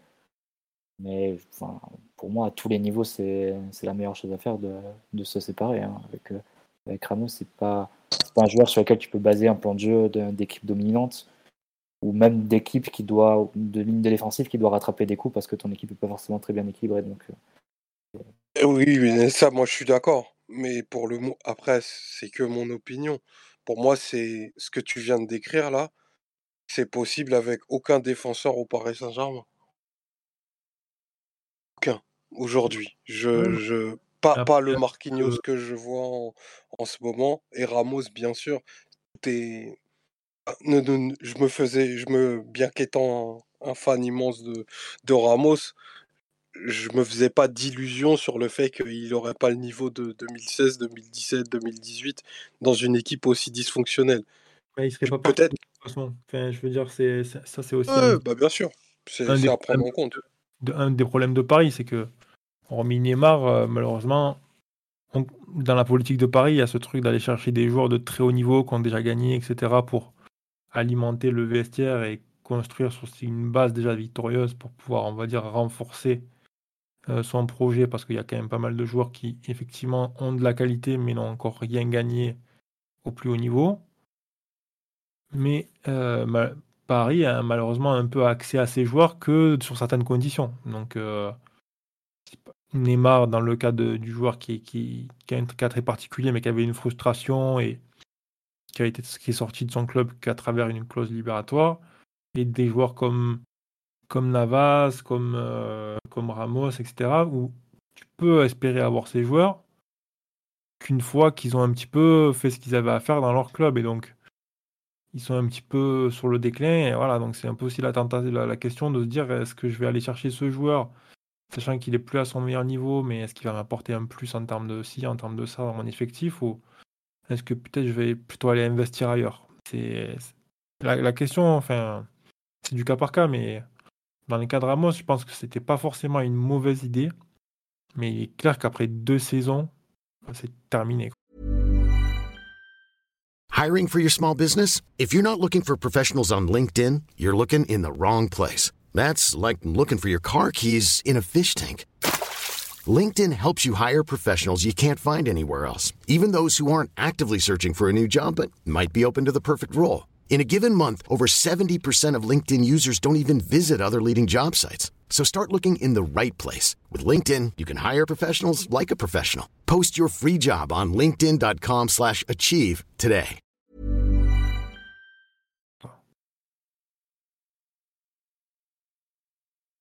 Je pense qu'on a fait le tour sur le Caramos. Peut-être que c'était effectivement son dernier match de Ligue des Champions sous les couleurs du PSG. On nous dit quatrième salaire le plus gros du club, 28 millions d'euros par an. Non, non, non, attendez, il est loin de ça. Il doit être déjà à 12 ou 13, c'est largement assez. Pas besoin de lui donner plus que ça. Mais... Je sais pas, je pense pas que le PSG soit très convaincu à l'idée de, conserver Sergio Ramos encore une année de plus ou deux années de plus. Et surtout, j'avoue que je pense pas qu'on puisse jouer comme ça avec deux joueurs euh, lents comme euh, Danilo et Ramos au bout d'un moment. Euh, le deuxième but nous, nous pendait au, nez vu à quel point on est incapable de jouer haut sur le terrain avec des joueurs pareils. Quoi. Et donc, ça colle pas trop avec beaucoup du reste des profils de l'effectif. C'est comme ça.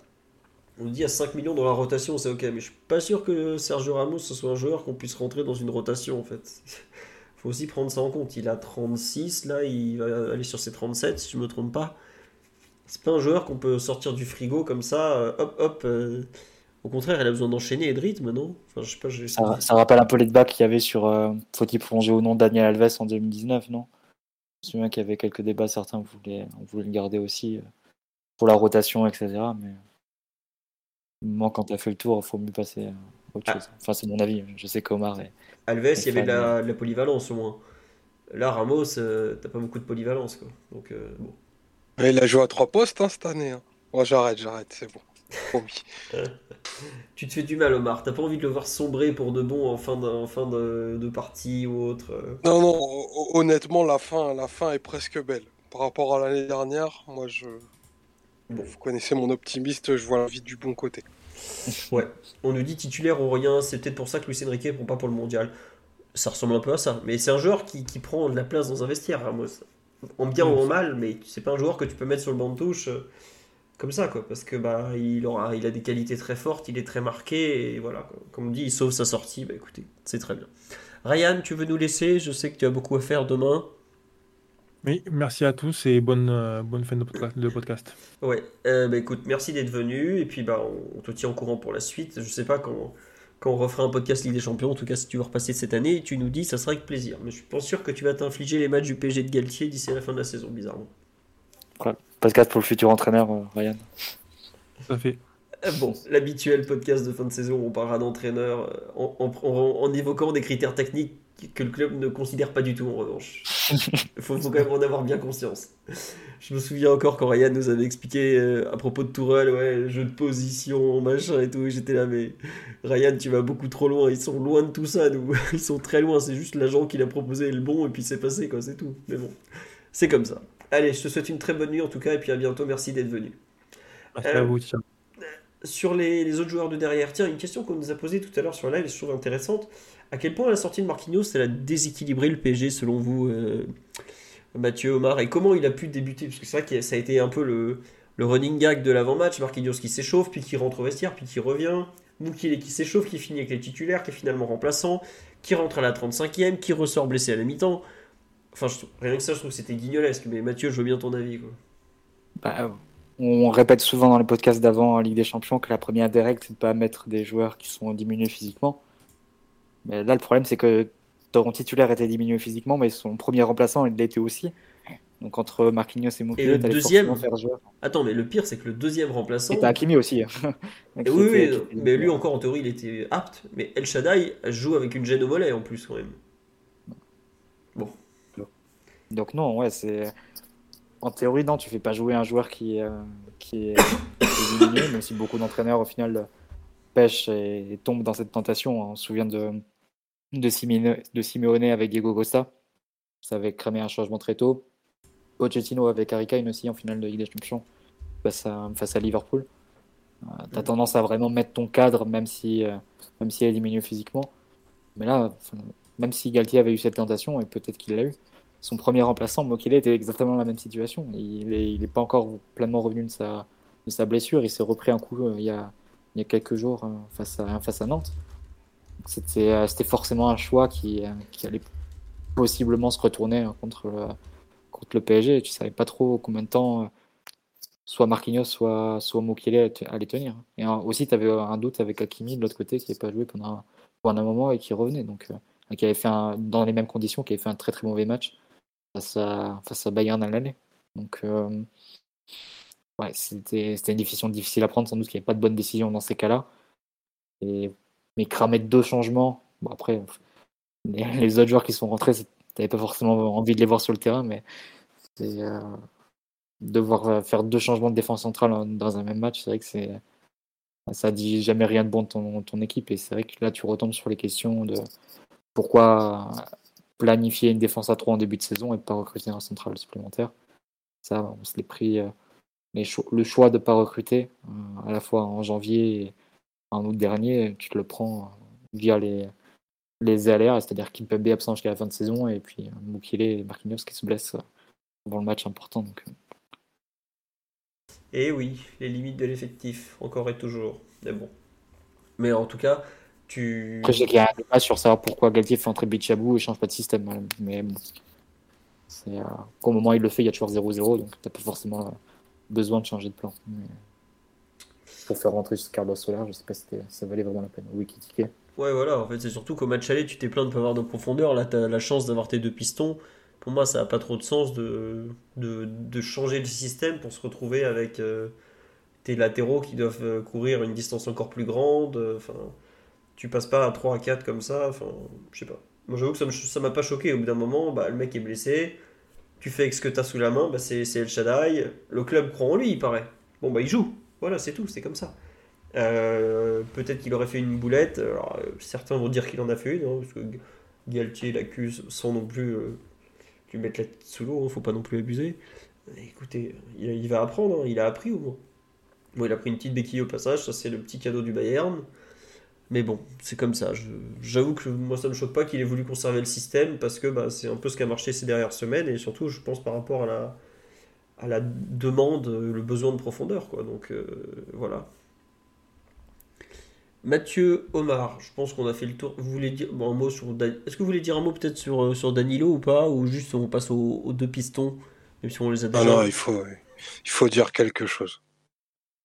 Il faut, il faut à nouveau, à nouveau saluer la très grande dignité de Danilo Pereira, euh, qui, alors, je sais que c'est devenu un poncif de dire si Danilo, est ton meilleur joueur, ça veut dire que ton équipe va mal. C'est pas tout à fait vrai, c'est pas lui rendre les, grâces qu'il mérite, à mon sens. Parce que en plus d'être un joueur fiable, c'est un joueur qui rechigne pas en réalité, qui joue dans des contextes mais hy- hyper compliqués par rapport à ses vraies qualités, mais qui compense par une immense intelligence de jeu déjà et aussi beaucoup de beaucoup de dons de soi. Et, euh, et moi j'ai trouvé malgré tout et, et, et Danilo tu vois tu sais ce que tu auras c'est pas parfait c'est pas c'est pas nickel c'est parfois même un peu disgracieux mais je trouve que c'est une bête dans l'attitude et, et que lui a l'attitude d'un joueur de niveau continental tu vois. Et et il y en a peu au PSG euh, pour euh, pour moi aussi pour aussi avoir beaucoup fait partie des gens qui ont été ben, immensément détracteurs lors de son arrivée et je continue à croire que voilà lui lui en 6 dans un milieu à 3 c'est pas du tout quelque chose qui est de fonctionnel euh, ce qu'il a montré entre son son arrivée plus que sur la pointe des pieds et le niveau de fiabilité et ben, le niveau c'est un cadre aujourd'hui tu vois on dit ce qu'on veut mais c'est le cas quand même respect. Tu vois, même sur un, même sur une rencontre comme celle d'hier, des interventions défensives bien senties et, et même en, même en post-match, je trouve toujours l'un des plus justes et l'un des plus lucides. Donc voilà, je sais pas si on est l'équipe de Danilo, je pense même pas, tu vois, mais, mais respect. On dit sur live c'est un peu notre Nacho. Non, je pense que c'est un peu plus que ça encore. Et ouais, aujourd'hui, c'est un joueur qui, compte dans l'effectif du PSG, Danilo. C'est un joueur qui compte vraiment. C'est, il a peut-être pas le brassard, il a peut-être pas le statut de vice-capitaine, mais dans le vestiaire, il a du poids, sur le terrain, il a du poids. Quand il joue, il est là. C'est un joueur important. Et je sais, comme tu dis, Omar, on ne sait pas si c'est une bonne chose d'être euh, quand ton Danilo est un de tes meilleurs joueurs ou si c'est une mauvaise. Mais il y en a beaucoup qui feraient bien de s'interroger sur comment ça se fait qu'un mec euh, qui était à Porto jusqu'à ses 29 ans est aujourd'hui un joueur plus fiable qu'eux en Ligue des Champions, quoi. C'est- Je, je suis très admiratif de ce que Danilo propose, mais par symétrie, ce que les autres ne proposent pas, c'est lamentable aussi, quand même. Puis probablement mis, mis à la porte, euh, enfin, je pense l'été dernier par, euh, par Campos, parce que relégué euh, dans les options basses, Mm. euh, au niveau du choix des milieux, et t'arrives en février, c'est une évidence absolue dans deux lignes. C- Ça veut dire quelque chose, ça, tu vois. Je pense que ça veut, ça dit aussi quelque chose de son, de son éthique de travail, euh, de, ce qui, de tout le travail invisible qu'il doit faire aussi en, en séance, du côté très rassurant qu'il doit avoir pour un staff. Ça, c'est des trucs qui sont totalement galvaudés parce que, en réalité, si on s'intéresse pas vraiment à ce qu'est le foot, on s'intéresse pas à ça. Et je trouve que c'est une, c'est une leçon que, que ce garçon-là nous, nous donne à tous, en fait. C'est très bien dit, c'est une leçon qui nous donne à tous, mais je pense qu'il y en a beaucoup au sein du club, des joueurs, qui feraient bien de s'interroger sur comment ça se fait que Danilo arrive à être plus indispensable qu'eux, alors qu'il a probablement moins de qualité au départ, qu'il est arrivé euh, limite par la porte de derrière, et qu'aujourd'hui il est pratiquement indispensable dans deux lignes différentes. Bon, voilà. Est-ce que c'est un peu un nouveau Matuidi? Bah, il y a un peu de ça, ouais. Un joueur qui n'a pas forcément les, qualités euh, de certains d'un point de vue technique, mais qui se rend vite indispensable par un peu ce qu'il propose sur le terrain. Est-ce que c'est Leonardo qui a recruté Danilo Oui. Puisque Georges Mendes a forcé pour le placer au PSG, finalement, bah, merci Mendes. Voilà. Euh, un mot sur Bichabou. Euh, je sais pas, euh, Mathieu, Omar, vous voulez dire un mot sur le, match d'El Shaddai euh, quand même Évidemment responsable sur le but encaissé. Mathieu, Mathieu, Mathieu. Là, vous avez entendu le, comptable et l'italien qui s'expriment en même temps. C'est ça, les doubles, double raisons. Eh voilà. peut-être un petit mot sur les deux pistons, parce que Mathieu, tu en as parlé tout à l'heure. Tu veux parler de peut-être de, de Hakimi ou plutôt de Mendes? Tu veux. Bah vas-y, commence. parce que non, non, mais c'est clair, ils n'ont pas eu l'impact espéré. C'était euh, l'une des armes. Hein, quand tu regardes l'équipe du PSG, tu sais que le danger doit venir de Mbappé et, aussi tes pistons pour attaquer la profondeur. Mendes donne un, ballon de but à, à, Messi, non converti, mais au-delà de ça, il n'a pas réussi à faire les, mêmes différences qu'il a pu faire hein, sur la dernière partie du match aller ou encore l'an dernier face, au Real. Et Hakimi, euh, alors qu'il n'a pas toujours été servi, et plusieurs fois tu sentais qu'il y avait la, place pour lui euh, pour attaquer dans le dos de Alfonso Davis. Mais les quelques fois où il a été servi, ça a été des centres. Euh, enfin, j'ai un centre notamment en tête qui, qui dévisse complètement et qui met en, sortie de but. Il n'a pas non plus réussi à avoir un impact aussi au, niveau offensif. Après, c'est lui qui récupère quand même le ballon pour, l'action de Vitinha. Donc, le, presque but. Donc, euh, pour le coup, c'était une bonne initiative de sa part de continuer le pressing. Après, le reste du match, non, je n'ai pas trouvé que les couloirs avaient pris le dessus. Et pour le coup, plutôt l'inverse. C'était le Bayern qui avait, euh, qui avait gagné ce rapport de force-là via Coman et, Alfonso Davis sur ce qui est censé être l'un, l'un des, points forts du PSG. Donc, euh, pour, pour continuer dans l'idée que le, Bayern nous aura pas surclassé, mais dominé et, aura logiquement pris le dessus sur, sur l'ensemble de la rencontre. Sur le live, il y a pas mal de gens qui pointent du doigt le, le fait que les milieux ont plutôt gêné les, les, latéraux, tout ça. Moi, je pense que le premier problème de nos deux latéraux, c'est quand même le niveau technique. Quoi. Hakimi, hier, euh, je sais pas si combien de ballons il a pu perdre. Euh, combien Défensivement, en grosse difficulté aussi. Hein. Davis est passé plusieurs fois, même dans la surface. Euh, il a accroché extérieur. Non, je suis, je suis d'accord. Euh, défensivement, c'était pas bon, mais défensivement, on l'a jamais considéré comme un, très fort joueur, par exemple. Non, mais je sais pas si vous en aviez parlé pour le podcast d'avant-match, euh, mais ça aurait pu être une option si Mukiele avait été apte de commencer avec Mukiele et de se garder Hakimi en, en seconde période, par exemple. Bah, on en avait parlé, et moi j'avais dit euh, bah, le problème c'est que tu dois les gagner à, à Munich, donc tu mets le plus offensif des deux au coup d'envoi. Tout simplement. Mais le problème, c'est surtout que dans quel état il était, tu te retrouves à faire jouer des le choix entre soit un mec qui est psychologiquement pas au top, soit un qui est physiquement pas au top. C'est pas. Tu dois aller faire un exploit, parce qu'aller gagner à Munich, c'est un exploit. Tu peux pas t'appuyer sur des joueurs qui sont pas, pas à 100%, tout simplement. Donc, euh, enfin, c'est terrible parce que Hakimi, c'est un joueur qui a besoin d'être à 100% pour être vraiment performant, je trouve. Et là, aussi bien l'aller que le retour, il passe à côté parce qu'il n'est pas, pas prêt. Quoi. Il n'a pas joué depuis 3 semaines. Il avait joué déjà 45 minutes à l'aller où il était hors de forme. Euh, euh, je sais pas à quel point il était, il était apte. Mais. Enfin, il s'est pété en 10 minutes, Mukiele, quand même. quoi. Faut pas l'oublier. Donc. Euh, c'est il y avait pas le choix est déjà pas je trouve extraordinaire au départ. Et en plus ils sont ils étaient pas aptes. Je sais pas Omar de ton côté ce que tu as trouvé ce que tu as pensé du match des deux pistons. Mais je suis quand même assez assez déçu moi vraiment. Euh, match-up compliqué pour euh, pour Mendes. Euh, de l'allant offensif mais peu de justesse technique. Beaucoup de difficultés à défendre sur les sur les 1 contre 1 et, je pense que ça aussi, c'est un des gros axes de progression pour, Mendes, qui est absolument un joueur phénoménal quand il y a des, des à gagner dans le, dernier tiers. Mais quand il s'agit de défendre et son comportement son ballon, lecture de trajectoire, c'est pas encore un top. distance de marquage, il y a beaucoup mieux à faire. Et je trouve que c'est un joueur, quand il est face à un ailier qui a même qualité de véloce que lui et de premiers appuis, il est facilement éliminable.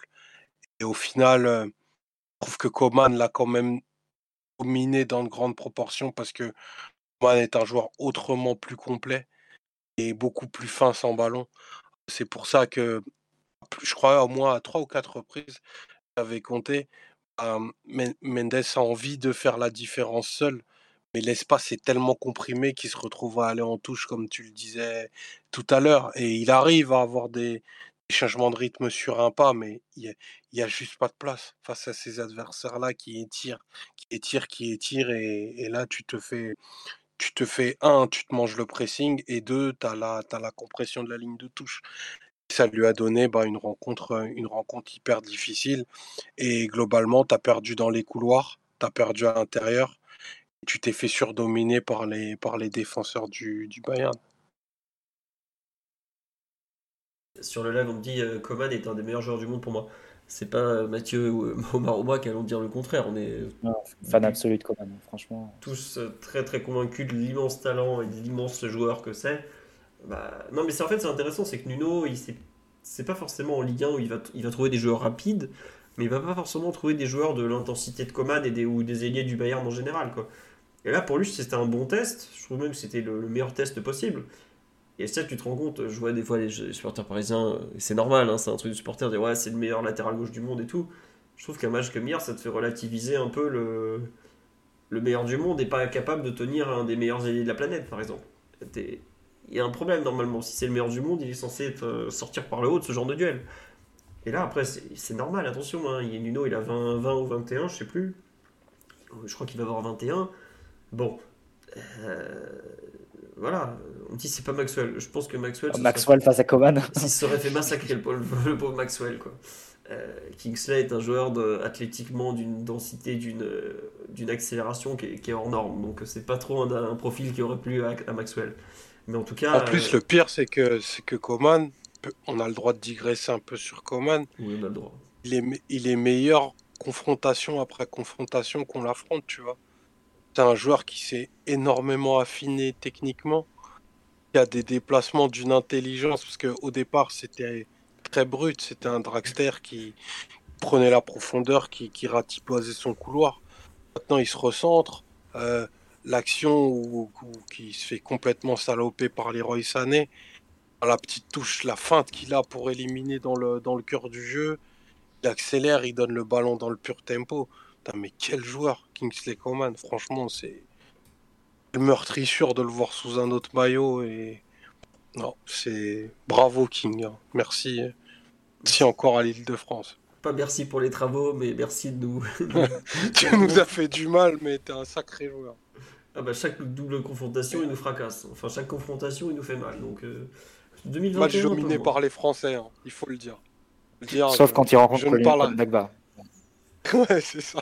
Et Colin, il a pas réussi à se trouver un bon contrat après ça. Donc, qu'est-ce que vous voulez qu'on fasse? Non, oui, global... Pochettino qui tient les couloirs du Bayern avec Diallo et Dagba, n'empêche. Hein, euh, et Mitchell Baker, surtout. Parce que Abdou avait eu un problème gastrique de mémoire. c'est vrai. Le, mythique problème gastrique, aussi appelé le caca culotte de Ligue des Champions. Et oui, Mitchell Baker est Mais c'est vrai que c'était pas, c'était, une double confrontation tellement particulière. Euh, à l'époque, bon, d'un point de vue physique notamment, il y avait du Covid partout, il y avait plein d'absents, donc euh, voilà. Bon, on a un peu fait le tour des pistons. Il va falloir qu'on parle de, Marco Verratti qui globalement euh, n'a pas trop fait ce qu'on espérait, euh, slash attendait de lui. Mathieu, tu, tu pas inquiet avant la rencontre, tu disais, bah non, s'il vaut mieux qu'il soit pas bon, enfin, plus une période pas terrible dure, plus on a de chance d'avoir du bon Verratti. Là, qu'est-ce qu'on en dit? Qu'est-ce qu'on en, qu'est-ce qu'on en pense? Est-ce que, Déjà, on est tous d'accord, je pense que c'est son plus mauvais match européen avec le PSG, non? Enfin, c'est rare qu'il se loupe quand même dans ces, dans ces largeurs-là, non? Tu peux en trouver, je pense le match face au Camp Nou aussi, il avait, il avait coulé aussi. Et sans doute que tu peux en trouver un ou deux autres de plus, mais ouais, j'aurais sans doute dû m'inquiéter un peu plus. Mais non, non, il n'a pas, fait, pas fait un bon match. Responsable sur le, sur le premier but. Le deuxième aussi, ça porte d'une d'une perte de balle de sa part, mais c'est plus loin sur le terrain, évidemment. non, beaucoup de difficultés. À, sans doute aussi, ça rejoint un peu ce que disait Ryan dans le, dans le début du podcast. C'est une tendance à forcer quelques passes vers, vers, vers, Mbappé. Une passe longue assez, assez compliquée, plutôt que de jouer un jeu plus naturel hein, pour connecter avec, euh, avec Messi. Et oui, là, pour le coup, tu, ressens parce que Verratti, quand il est dans ses positions vraiment devant la défense, organiser la relance, tu l'as déjà vu à un niveau assez extraordinaire où il te sautait le pressing adverse et des pressings très virulents aussi, comme celui de Liverpool par exemple. Euh, avec une grande facilité et permettait ensuite à, l'équipe de, disposer d'avantages plus haut sur le terrain parce qu'on avait éliminé la première, euh, ligne de pressing. Là, quand c'est pas le cas sur un match comme, hier, tu notes de suite pour le joueur que c'est et pour aussi pour les conséquences de, que ça a pour, pour l'équipe entière. C'est-à-dire que quand lui est pas capable de, de, faire la différence sur un pressing, euh, quasiment toutes tes options, la plupart de tes options pour, franchir cette ligne-là sont, sont anéantis, ce qui te reste très peu de, solutions individuelles, peut-être avec Nuno Mendes, et encore moins de solutions collectives, parce que tu n'as pas les mécanismes de relance qui, qui te permettent de, sauter le pressing. Donc, euh, c'est euh, la faillite de Verratti, elle entraîne une faillite encore plus grande qui est celle de l'équipe, et c'est en ça qu'elle se note d'autant plus sur un match comme hier. Je pensais qu'Omar allait répondre en fait, c'est pour ça. Non, non, mais j'attendais, j'ai cru aussi que t'allais. Non, non, non, non, j'étais en train de m'étouffer tranquillement dans mon coin tout à l'heure. non, mais il y a un truc qui me choque, c'est à quel Non, juste, Omar, je fais une, parenthèse parce qu'il y a une personne qui en passe sur le live. Euh, comme quoi, Verratti se fait brûler aujourd'hui, il est cramé, il a jamais eu le niveau, je sais pas quoi. Euh, je vous dis honnêtement, faut vraiment pas avoir de face pour aller brûler tout ce qu'il a pu apporter au PSG aujourd'hui. Parce que le nombre de matchs de dimension européenne, voire mondiale, qu'il a sorti en Ligue des Champions, il n'y a pas un seul milieu dans l'histoire du club qui a autant de, de fois posé son CV en, Champions League. Et même cette saison, parce qu'à Benfica, en début de saison, contre l'une des meilleures équipes européennes, c'est le meilleur sur le terrain. Donc s'il vous plaît, si vous n'avez pas de mémoire, apprenez-moi à fermer votre gueule. C'est tout ce que j'ai à dire. Sur ce, je voudrais rajouter juste un tout petit truc sur euh, Verratti, peut-être euh, ouvrir un débat avant qu'Omar parle. Euh, je trouve que c'est un des joueurs pour lequel la frustration, voire même la résignation, ou l'absence de, comment dire, de confiance en ses partenaires se note. Et on l'avait pu le voir sur des façons, de façon très spécifique par le passé, des joueurs en particulier, type Krikoviak, etc. Mais je trouve que euh, sur des matchs comme celui-là, tu vois qu'il n'a pas une énorme confiance ou, comment dire, estime peut-être de certains de ses coéquipiers, qui les intègre pas forcément dans le jeu et qu'au fond de lui, il ne croit pas que l'équipe puisse faire de, grandes choses. Je trouve que ça se note beaucoup, ça rejoint un peu euh, ce que l'équipe a pu écrire ces dernières semaines notamment, qui a peut-être été un peu sous-estimé, mais euh, l'ambiance au sein de, l'équipe, entre d'un côté des quatre qui sont là depuis quelques années et qui ne comprennent pas le, au fond le, recrutement de certains joueurs et ce que certains font là, pour, pour parler clairement et qui est de la résignation, voire de la lassitude sur un match euh, comme celui-là chez Verratti, voire même depuis plusieurs semaines, j'écarte pas l'hypothèse. Hein. Et que ça joue ensuite sur la, qualité de ses performances. Non, mais tu as, raison. si un joueur ne croit pas et, pense pas que c'est possible avant le match, euh, il n'y a, pas, a pas le surplus pour, non, mais c'est vrai que pour, tu aller chercher quelque chose au fond de lui. Tu as raison, Mathieu, d'en parler et tout. Mais je trouve qu'il y a un truc qui est assez marquant c'est par exemple, c'est un joueur qui a toujours beaucoup progressé en échange sur le terrain, en, en 1-2, tout ça. Combien de fois, sur les six derniers mois, on l'a vu faire des 1-2 avec Fabien Ruiz et Vitinha? Euh, C'est. Je pense que c'est assez marquant et ça vaut autre chose que. Que comment dirais-je Que. Que juste, ouais, il est. Et ça qu'il est pas bon depuis des mois. Moi, honnêtement, je pense que je serais pas surpris qu'on apprenne qu'il joue en partie blessé.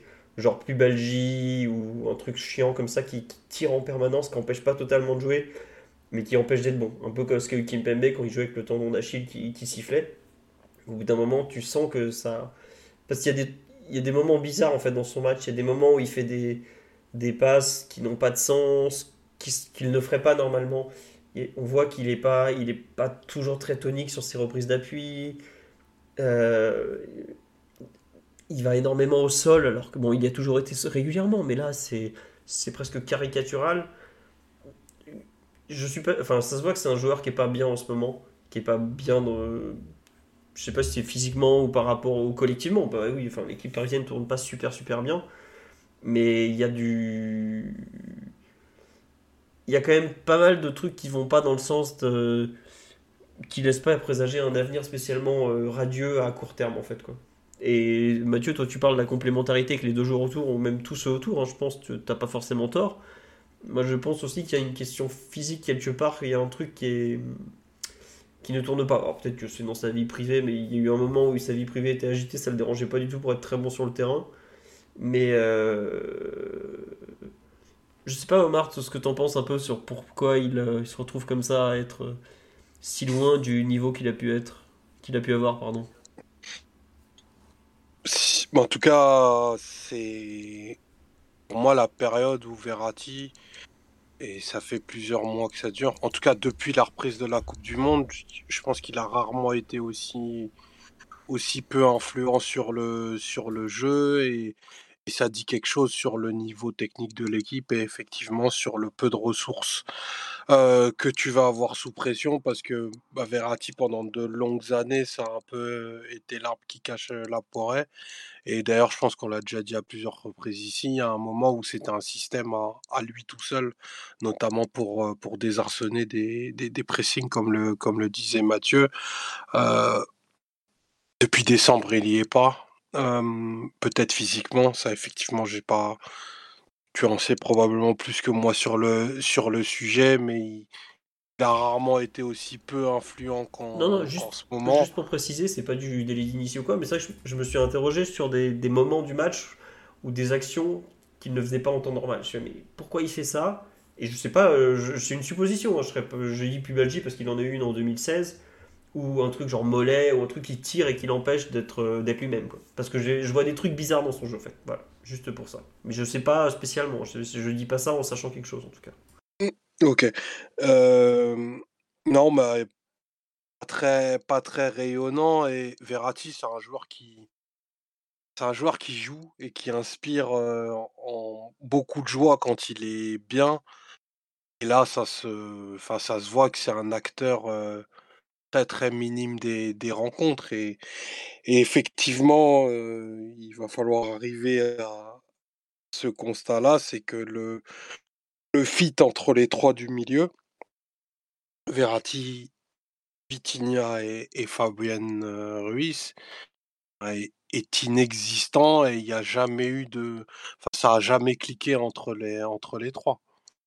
Euh, je pense que voilà, après, après 6-7 mois de, compétition, près d'une 25 matchs ensemble, il y a peu de, peu de rencontres où les trois ont eu de la main mise parce que je pense qu'ils ont en plus des qualités qui sont un petit peu, un petit peu antinomiques et ce que Mathieu disait sur la relative faible confiance que Verratti peut leur apporter, enfin ça se voit. Ça se voit à mon sens de façon de façon trop juste et et peut-être aussi et ça c'est un autre débat et c'est pas que la rencontre d'hier qui me qui me fait me me dire ça, mais Verratti, il a le droit d'être là aussi. D'être là de de tout ça, enfin 10 ans de PSG c'est dur quoi. Il y a beaucoup de joie, il y a il y a énormément de choses, mais tu as une, tu des tu des downs qui doivent être absolument, terribles et et il en a vécu un certain nombre et peut-être que je je bien entendu, je ne je ne je n'espère pas cette option et je suis pas en train de lui ouvrir la porte, mais peut-être qu'il a besoin d'autre chose. De voir autre chose. Bah, je, ouais, mais qu'est-ce que ça veut dire, tu vois, prolonger? Non, mais regarde, euh, honnêtement, il a 10 ans de PSG, nous on a 20, 30, etc. Et bah, toujours, moi, je suis, moi, je suis pas en bon état, perso. voilà, exactement, moi non plus. Donc, euh, regarde euh, Philo, regarde Philo, les Je suis en train, je suis en train de crever au podcast. Philo, podcast. Philo, il fait les, il fait les podcasts avec des cannes de tout terrible. Imagine quand tu es dans le cœur du réacteur, que tu as vu passer Enfin, de, de, de, je sais pas, il a tout vu, quoi, de Ben Arfa jusque, jusque Zlatan en passant par, euh, par Krikoviak et Ressé, quoi. Il a vu Sakatiene euh, quand même. Hein. Ouais, il a vu. Non, mais c'est clair, tu vois, il, il, a connu les Twix au camp des loges et tout, donc euh, c'est. Est-ce qu'il y avait encore Peggy quand il, a, quand il est arrivé? Non, quand même pas. Peggy était parti. il était encore sur Ancelotti. Hein. Il était. Il était... Je, ah, je, crois un petit peu avant que Verratti. Peggy part, je crois qu'avant avant, qu'il arrive. À vérifier, mais... La piste, un peu la lassitude, la résignation, je trouve qu'elle est, euh, est peut-être à creuser, mais aussi pas que pour lui, hein, pour d'autres joueurs, parce que non, bien sûr. quand on entend Mbappé à la fin du match dire, bon, au fond, on a le maximum, c'est ça. Donnarumma, on a fait le meilleur, on a fait le, le maximum, etc. tu sens que globalement, euh, les joueurs avaient intégré que cette saison, euh, tu, tu te battais pour aucun objectif sérieux en, en Europe, en fait le mieux que tu puisses faire, c'est prendre le titre, éviter de, te taper la honte face à Marseille. Ça, a priori, tu t'es mis de bonnes chances de ton côté en allant gagner là-bas et c'était célébré comme, il se doit. Ça reste à quand même confirmer sur les 12 derniers matchs. Mais en Europe, je pense que ceux qui ont, notamment ceux qui ont joué déjà avec des grands joueurs, qui ont connu en plus des meilleures équipes que ce PSG-là, euh, bah, je pense qu'ils voilà, ils sont à l'intérieur, ils savent, ils savent quand une équipe tourne ou pas. D'ailleurs, je serais assez curieux. C'est une question que je me posais il y a quelques semaines pour des joueurs comme Marquinhos, pour Kipembe, etc. Et même Verratti, qui était là euh, quand il y avait euh, l'équipe de 2016, par exemple, qui ont déjà connu des équipes beaucoup plus fortes du PSG. Je serais assez curieux de connaître un peu euh, ce qu'ils pensent de, la situation actuelle du club, comment ils le vivent. Bon, sans doute pas mal, hein, puisqu'ils prolongent ou sont en voie de prolonger. Mais malgré tout, connu leur, leur, leur, sensation sur comment se, développe le club, je serais euh, très curieux de connaître ce qu'ils se disent et ce qu'ils se pensent. En attendant, euh, Peggy Luindula a bien joué avec Marco Verratti, Mathieu. C'est bien ce qu'il semblait. Au début, il est parti en décembre 2012. Peggy il a résilié son contrat après avoir prolongé pour, euh, pour solder un peu le, le problème. Le héros, le héros de 20. Le héros de 20, effectivement. Mais ouais, Verratti, grand débat. Je, moi, je, je, vais voir vraiment la fin de saison. Est-ce que quand le PSG aura validé le titre, on n'aura pas un communiqué médical. Boum, euh, Marco Verratti a été opéré à Spétard. Enfin, le genre de communiqué qui tombe mi-avril, début mai, mi-mai en général, comme on avait eu celui en 2016. Bon. Après, euh, on me dit, ouais, euh, faut le virer, machin, machin. Comme a dit Mathieu, il vient de prolonger. Donc, dans tous les cas, il sera encore là l'année prochaine. Parce que, autant c'est un joueur qui a tiré beaucoup de clubs quand il avait un, un peu moins d'années au compteur. On se souvient de l'été 2017. Autant là, maintenant, il va avoir 31 euh, ans. Bon, euh, c'est compliqué d'aller chercher Verratti. Je pense qu'il finira son contrat au PSG puis rentrera en Italie après.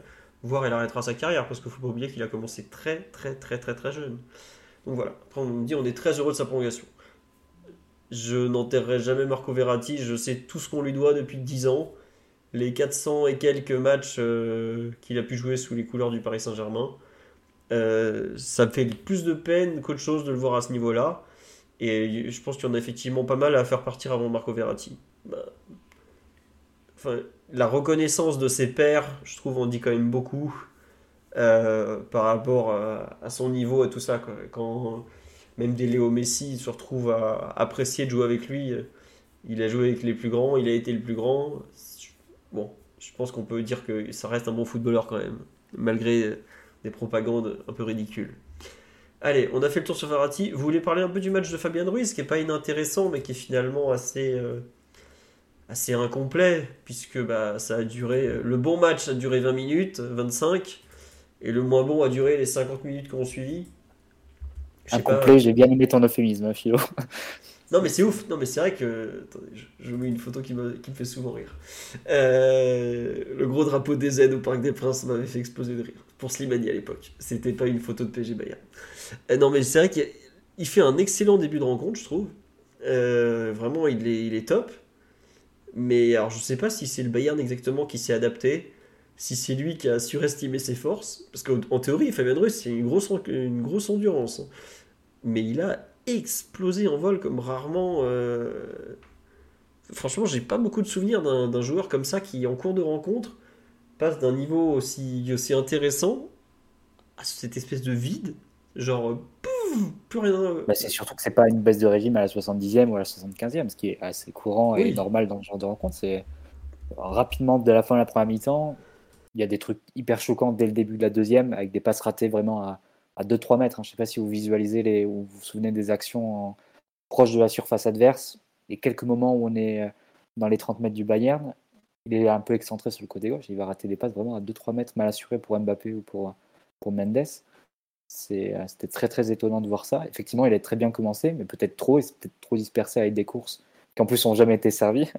Donc alors c'était vraiment des appels qui pouvaient être intéressants et qui pouvaient euh, permettre de, créer le décalage. Et après, ben, il a complètement, euh, complètement explosé en vol. Je ne pense pas non plus que la, question de la charge défensive soit trop importante dans un match comme, comme le match d'hier, parce qu'on défendait à 8. On n'était pas dans le 4 plus 3 où vraiment jouer extérieur de, du milieu à 3, ça demande beaucoup de travail. Je, pense que vous vous souvenez peut-être du, PSG City qu'on avait joué euh, en poule euh, au parc. On jouait avec Verratti devant la défense et Herrera Gay euh, sur les côtés du milieu à, 3. Ils avaient fait vraiment un, gros travail sur les, pour boucher les couloirs et faire les, compensations de les coulissages et les compensations. Et malgré tout, ils avaient plutôt tenu sur le plan défensif. Là, c'était pas vraiment ce travail-là, parce que tes couloirs, ils sont tenus par les, par les pistons. Pas de double, et les couloirs n'étaient pas animés par deux joueurs à la fois côté Bayern. Ils étaient avec seulement des pistons et pas un duo latéral ailier. Donc euh, je pense pas que ce soit le travail défensif qui l'ait non plus euh, coulé. Donc à vrai dire, ça m'inquiète un peu sur ses euh, capacités physiques actuelles ou même intrinsèques. Parce que si tu as un joueur qui n'est pas capable de tenir un, un, rythme de Ligue des Champions plus de 30 minutes sans être exigé non plus de façon surhumaine, euh, bah, à ce moment-là, il faut vite arrêter les frais et te dire que c'est pas ce genre de joueur dont tu as besoin. Ah il faudra trouver une solution pour, pour, le dire poliment et le dégager à grand coup de pied dans les fesses pour le dire autrement. Mais ça, c'est. Sur un match comme hier, c'est une faillite quand même énorme hein, au milieu de terrain, ce qu'on a vu. Et encore une fois. C'est étrange quand même que. On me dit sur live c'est un marathonien C'était peut-être pas un marathonien, mais il avait d'excellentes stats en termes d'autonomie, de, de distance parcourue. Là, au bout de 40 minutes, il n'arrive même plus à faire une passe à 2 mètres. Quoi. Je. Je sais pas, Omar, si tu as eu un, avis sur ce... la décrépitude en cours de rencontre de l'ami Fabian Ruiz, mais c'était terrible quand même. Ah, c'est très gênant. Ce qui s'est passé, effectivement, euh, je, rejoins plutôt ce que vous avez dit sur le début de la rencontre il arrivait à imprimer un bon tempo et tout dans les, dans les passes, un volume de course qui était quand même pas conséquent, mais c'est vrai que le, match avait pas un gros rythme. Mais rapidement, il, il, est, il, est, s'est totalement déconnecté de, de la rencontre. Et moi, c'est pas tant athlétiquement, et là-dessus, je rejoins totalement ce que, ce que disait Matt. C'est techniquement où, en fait, à mon sens, ça s'est désagrégé parce que de base, c'est un joueur qui est plutôt, plutôt fiable. je ne l'ai pas trouvé non plus soumis à une immense pression dans sa zone, et il n'y a plus aucune justesse dans, ses choix à partir de la 30e. Et il y a surtout une influence minimale. Et sa sortie, en réalité, fait presque, fait presque du bien parce que. Ben, Elle arrive trop tard. Hein. Elle arrive bien trop tard. Hein. Mais... À, mon sens, à la mi-temps, tu pouvais déjà prendre une autre option parce que. Ah, au moment où on prend le premier but, pour moi, fallait déjà faire les changements, globalement.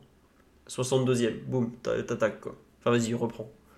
Ouais, non, mais je, te, je te rejoins et, ça fait. Je pense que Galtier n'a pas été assez interventionniste sur la, sur la rencontre qui avait peut-être des dynamiques qu'on pouvait inverser, mais bon, c'est toujours facile de dire ça le lendemain, mais pour moi, à la mi-temps, tu sentais un joueur qui était, qui était vraiment dans un creux, soit physique, soit, soit émotionnel. Et effectivement, ça, ça a continué d'être.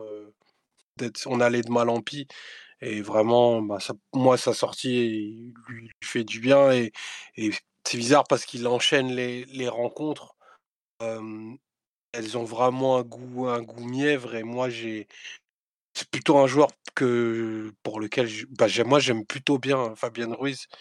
Et là, je, je... Enfin, pas, pas, trop celui qu'on voit en, en, ce moment et, je sais pas si la machine à laver euh, Paris Saint-Germain le, le, laissera indemne quoi. Ouais, moi je suis d'accord avec toi, c'est un joueur que j'aime bien. Je n'étais pas très convaincu à son arrivée, mais je trouve qu'il a des vraies qualités. Mais il y a on peut, moi, tu vois, ça fait partie de ces joueurs. Quand je vois sa décrépitude physique dans le match ou technique, à quel point on a du mal à le positionner de façon claire et nette au milieu du terrain, moi je m'interroge sur la qualité des entraînements qui sont faits au Paris Saint-Germain. Non pas qui pas forcément que de Galtier, je pense que c'est tout un écosystème autour du club, où j'ai des doutes sur la façon, l'intensité des entraînements, à quel point on travaille physiquement, euh, ce genre de choses quoi. Parce que je trouve que c'est à quel point on travaille tactiquement aussi, mais après, j'ai l'impression que le travail tactique au PG, c'est pas un truc qui nous intéresse beaucoup. Enfin, bref. Je vois euh, ça, je vois son match, je vois le match des mecs en face surtout. Parce que Goretzka, il est arrivé, je, quand il arrivé à Schalke, il ressemblait pas à Hulk. Hein. C'est ensuite qu'ils l'ont transformé, qu'ils ont fait des expériences avec lui. Mais bref. Surtout, je vois à quel point, à chaque rencontre européenne, depuis maintenant quand même 10 ans, on est athlétiquement dominé. Philo, tu peux dire que tu regrettes Sebastiano Pochettino et Jesus Perez. Hein. C'est pas ce jeu. Ça et Bref, Sebastiano, pourquoi pas? Non, mais même, mais même, tu vois, tiens, tu fais bien, on en rigole et tout, mais effectivement, euh, bah, ils étaient moins contents les joueurs, mais euh, on était un peu moins ridicule. On, avait déjà gros du travail, Gros travail du duo, il hein, faut, le dire. Hein. Ils ont pris une situation complètement dégradée quand ils arrivent. À la fin, ça tenait. Hein. Mais tu vois, non, en fait, je suis d'accord, mais même l'an dernier, on avait du mal en Ligue des Champions à finir les matchs je crois qu'on n'a jamais gagné un match avec des champions dans le dernier quart d'heure, par exemple. À part l'Atalanta. Bah, attends, a le match face, face au Real. Oui, oui, oui, tu as raison. Mais, Et euh... t'avais aussi le poche, le poche time. Le poche time. Dans... non, mais... dans les 5-10 dernières minutes. Tu as raison, tu as raison. Mais bah, tu vois, c'est bon parce que cette saison, j'ai pas l'impression qu'on finisse très bien les rencontres. Alors après, les joueurs sont visiblement satisfaits cette saison de la prépa athlétique. Bon. Euh... Moi, je suis un peu perplexe mais je pense que ça rejoint un peu ce que je, ce que je disais en début de, podcast sur un peu la culture du travail déficiente au PSG. Je sais que Luis Campos fait ce qu'il peut pour changer ça. Euh, mais il y a beaucoup de. Il y a beaucoup, beaucoup à faire, je pense. Et franchement, j'aimerais bien avoir l'avis des joueurs, l'avis réel, sur certains qui arrivent de, de grands clubs. Enfin, Sergio Ramos, il a connu euh, la méthode Pintus, la fameuse méthode Pintus qui fait cavaler Luka Modric comme un gamin de 20 ans. J'aimerais bien savoir ce qu'il pense des entraînements au Paris Saint-Germain, par exemple. Bon. Hakimi aussi, il a eu Pintus à, Madrid et à l'Inter. Voilà. Mais je, pense qu'Hakimi courait un peu plus à l'Inter qu'il court au PSG, par exemple. Après, au PSG, il court après d'autres choses. Mais ça, on va pas en parler. On va parler de la présomption d'innocence. Bref, toujours est-il que euh, Ruiz son délitement physique et technique en cours de rencontre, moi, il m'interpelle vachement. Parce que euh, il a tenu 35 à 40 minutes sur un match de Ligue des Champions de huitième de finale. Et si je me trompe pas, ça doit pas être son premier. Enfin, il a déjà joué des gros matchs de Ligue des Champions avec le Napoli. Il y avait eu ses matchs à Anfield, il a joué au parc et tout. Enfin, il en a joué plein. Euh, il y a quand même. Euh, a un problème quelque part, quoi. Et je vois pas d'évolution euh, année après année. Donc euh, ça m'inquiète un peu le travail foncier. Ça a pas l'air d'être un. Je sais que ça fait partie des critères de recrutement de Campos en dernier, amener des joueurs qui ont de l'endurance, tout ça, et des joueurs qui ont du coffre. Mais comment ça se fait qu'en 8 mois chez nous, il n'y a plus de coffre, il n'y a plus rien quoi? Je sais pas, je, m'interroge vraiment parce que c'est pas normal. Je trouve que athlétiquement, tu sois en difficulté au bout d'une mi-temps. Peut-être que je suis trop exigeant, on sait pas. Je, je, pas, je suis pas au Paris Saint-Germain, Mais bref. C'était en tout cas mon, pourquoi je suis pas d'accord sur ce point. C'est vraiment comment ça se fait qu'un mec comme Ruiz se retrouve dans cette situation-là. Mais maintenant, on va parler d'un autre qui a des petits problèmes physiques. Il s'appelle Vitinha. Il est milieu relayeur droit. Et le but est grand ouvert, mais il a réussi à tirer sur le seul mec qui était en train de défendre la ligne. Omar, je te demande pas ton avis sur la rencontre de Vitinha parce que je sens que tu vas t'énerver sur tes céréales. Qu'est-ce que. Non, même pas. Ah bon? Même pas, en vrai. C'est le. Enfin, c'est un match de Vitinha, c'est-à-dire il y a, y a pas mal de, de justesse quand il y a beaucoup, beaucoup d'espace. Euh, tu sens qu'il a quand même un, un niveau technique euh, assez, assez bon. Euh, par contre, quand on, arrive dans le rythme de croisière d'une rencontre européenne, euh, que ça se comprime, qu'il faut jouer sous pression, c'est nettement plus compliqué. Et, et son écueil, et je pense en avoir déjà parlé, c'est un joueur qui a pas de dernier geste. Et ça, déjà en Ligue 1, c'est compliqué. En Coupe d'Europe, c'est juste impossible. Dans le dernier tiers, il a pas de dernier geste, mais vraiment aucun. Il a pas de palette. Et cette action, elle est significative parce que, enfin, il frappe pas vraiment le ballon. Bah, il a une technique de frappe qui est mauvaise, navré. Hein, je j'ai pas d'autres mots et on pourra pas me, prendre au dépourvu là-dessus. On en a déjà parlé, mais il a vraiment pas une bonne technique de frappe. Enfin, son son appui avant la frappe est jamais très bien ancré et tout. Enfin bref, je pas digresser. Effectivement, il frappe pas vraiment le ballon et pour un joueur qui a la vitesse de de Lirt, ben, il arrive à, la récupérer en moins de 10 mètres et ça, effectivement, je pense qu'un un bon U15 aurait mis ce but-là, mais bon, c'est, je veux pas, je veux pas être, euh, c'est pas, c'est pas du troll ni ni, ni chambré, mais effectivement, euh, moi j'ai, je trouve que c'est un match habituel pour euh, pour Vitinha. Il a souvent fait celui-ci. Il y a des qualités entre les deux surfaces techniques, mais pour moi il n'y a pas pas ce qui fait basculer de, de l'autre côté, en tout cas dans la caste des milieux qui peuvent dominer sur au moins un compartiment du jeu. voilà, sur, sur cette saison-là, en tout cas, on ne l'a pas vu. Et, et j'entendais beaucoup de. Effectivement, lorsqu'il est repositionné un petit peu plus haut sur le terrain, avec de la liberté, il est meilleur. c'est vrai qu'il avait deux rencontres de tenue un petit peu plus complètes, notamment mais là, le, enfin, le mur de la réalité te fracasse violemment et nous, et nous rappelle qu'on a encore beaucoup de chemin avant d'avoir bah, un milieu de terrain qui soit compact, dominant athlétiquement, physiquement et au niveau décisionnel en, Champions League. On peut le dire, même indépendamment de son occasion qui rate hier, évidemment qu'il y a un gros tournant. Il n'a pas du tout passé le cut d'un match de, de cette exigence-là. C'est il a su être influent dans, sur aucun aspect. Il y a des situations, notamment la passe pour Hakimi, où il envoie un cachou incroyable en, sortie de but, alors que c'est vraiment une, une, possibilité vraiment importante pour le PSG d'avoir une transition et d'aller au but. Et c'est pas une passe très dure. Hein. Bah, il y a l'espace pour la mettre. Quoi. Bah oui. Le fait qu'ils choisissent de ne pas la mettre au sol et tenter un ballon aérien, ça veut dire un joueur en plus qui, qui doute euh, clairement de ses capacités techniques aussi. Donc c'est tout ce dont tu n'as pas besoin. Il avait fait un très bon rebond face à Marseille, sans doute son meilleur match. Mais là, tu as une rechute qui est euh, évidemment dans un contexte qui est encore plus élevé, qui, euh, fait vraiment peur. Hein. Aujourd'hui, euh, tous les milieux qu'on a recrutés l'été dernier, désolé, mais c'est dans la benne à ordures directe. Là, ils sont leur présence, leur est, plus que plus que dispensable. Et on peut, on peut conclure qu'aujourd'hui, les joueurs qu'on a fait partir l'été dernier au milieu de terrain avaient fait de meilleurs matchs face au Bayern, face au même adversaire ceux qu'on a recrutés à leur place. Et ça, c'est quand même incroyable. Même Ander Herrera, il donne deux ballons de but en finale de Ligue des Champions face au Bayern. Des, joueurs que, que tu as recrutés à la place, ils ne les donnent pas. Donc déjà, tu en as deux qui peuvent pas jouer parce que l'un est écarté et l'autre est blessé. Et les deux qui jouent, bah, hier, ça passe pas le cut. Autant je trouve que c'est parfois caricatural hein, de dire que tu es dominé dans le milieu de terrain, que c'est euh, là où l'équipe adverse prend le dessus, etc. Mais je trouve que ça s'applique beaucoup sur un match comme hier. Hein. Goretzka, ça a pris le dessus, hein, tout simplement, sur un, sur un match comme, ah bah. hier, physiquement, athlétiquement. On parlera aussi des, attaquants derrière. Le, le 5 qui a derrière du Bayern, Stanisic, euh, Upamecano, Delirte, euh, Kimmich, Goretzka, ça t'a pas laissé respirer, ça t'a mis vraiment dans des, dans des dispositions ou dans des situations où tu te rends compte que tu as des beaux joueurs de ballon peut-être, ont une bonne technique quand ils sont pas trop sous pression, etc. Et j'inclus maintenant Messi hein, dans la discussion. Mais euh, quand l'intensité est plus forte, quand il y a moins d'espace, quand en face tu as un gaillard de, 85 kg, 90 kg qui vient de charger, bah, ça répond pas, c'est tout simplement pas au niveau.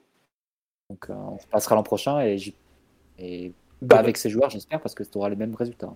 Goretzka, il s'est fait plaisir sur Messi, mais il y a un moment, je l'imaginais en train de piétiner le pauvre Vitinha, il, en aurait fait, il en aurait fait quoi? Parce que Messi a l'habitude de prendre des coups, le pauvre Vitinha. Euh, Enfin, moi, ce qui m'a choqué hier, Omar, tu parles du fait qu'il n'a pas des gestes juste dans le dernier tiers. Bon, ça, on, on a tous acté le fait qu'il marquera probablement encore moins que Verratti avec le PSG. mais c'est surtout le déchet technique. Des contrôles de balles qui partent en l'air, la passe dont parle Mathieu, même euh, tout le temps tourné vers l'arrière, vraiment euh, gênant quand même, je trouve. Pour un joueur à 40 millions et tout, qui est quand même euh, international portugais, moi ça m'a choqué honnêtement. Donc c'est l'aspect technique, l'aspect physique, je pense que tant qu'il n'aura pas fait un travail de renforcement musculaire, il pourra pas exister. Alors je sais pas comment on va faire, je sais pas ce qu'il faut qu'il fasse, je sais pas. Bon, mais ça, ça se travaille. Il a que 22 ans. Physiquement, tu peux compenser. Verratti, il, a pas fait, il a fait une carrière sans être un, bodybuilder, mais si tu n'as pas des qualités extraordinaires techniques pour compenser, tu n'as ni l'un ni l'autre en fait. Et tu n'as aucun moyen de faire exister tes capacités techniques qui sont pas extraordinaires, mais qui sont censées être bonnes, si, as pas, si elles sont pas supportées par un minimum de physique. Et encore, je dis ça, mais Verratti, à son meilleur niveau, il avait un volume de jeu qui lui permettait de, de beaucoup courir hein, sur un match. C'était parfois caricatural. De, Puis il est tanké. De résoudre à, voilà, de, de, le réduire à quelqu'un qui fume beaucoup, etc. Mais le volume de jeu qu'avait Verratti sur des gros matchs me permettait presque de tenir le milieu à lui seul. Euh, là, Vitinha, tu, il n'a pas ça, il n'a pas non plus euh, l'apport technique pour, pour, compenser. Sur un match comme hier, non, le, le match du trio en général, et d'un point de vue plus spécifique, Vitinha Fabien Ruiz me donne très très peu d'espoir sur, sur la suite de leur carrière au PSG, parce que ce qu'on a vu hier, je vois pas trop quelle est leur marge de progression en fait sur, bah, un match comme celui-là. Tu vois, bon, Verratti, sa marge de progression, c'est de redevenir lui-même. Mais euh, en revanche, Vitinha, pour moi, tu as une marge de progression physique qui est archi nécessaire. C'est-à-dire qu'aujourd'hui, tu sais que pour un grand match Ligue des Champions, il n'est pas apte. Et c'est pas méchant, c'est juste qu'il n'est pas apte. Certains disaient euh, que sur certains gros matchs de, de Ligue des Champions ou d'Europa de, League, contre Chessao, il l'avait pas mis par exemple titulaire je pense que ça aurait dû un peu tilter chez nous, que peut-être physiquement il n'était pas prêt.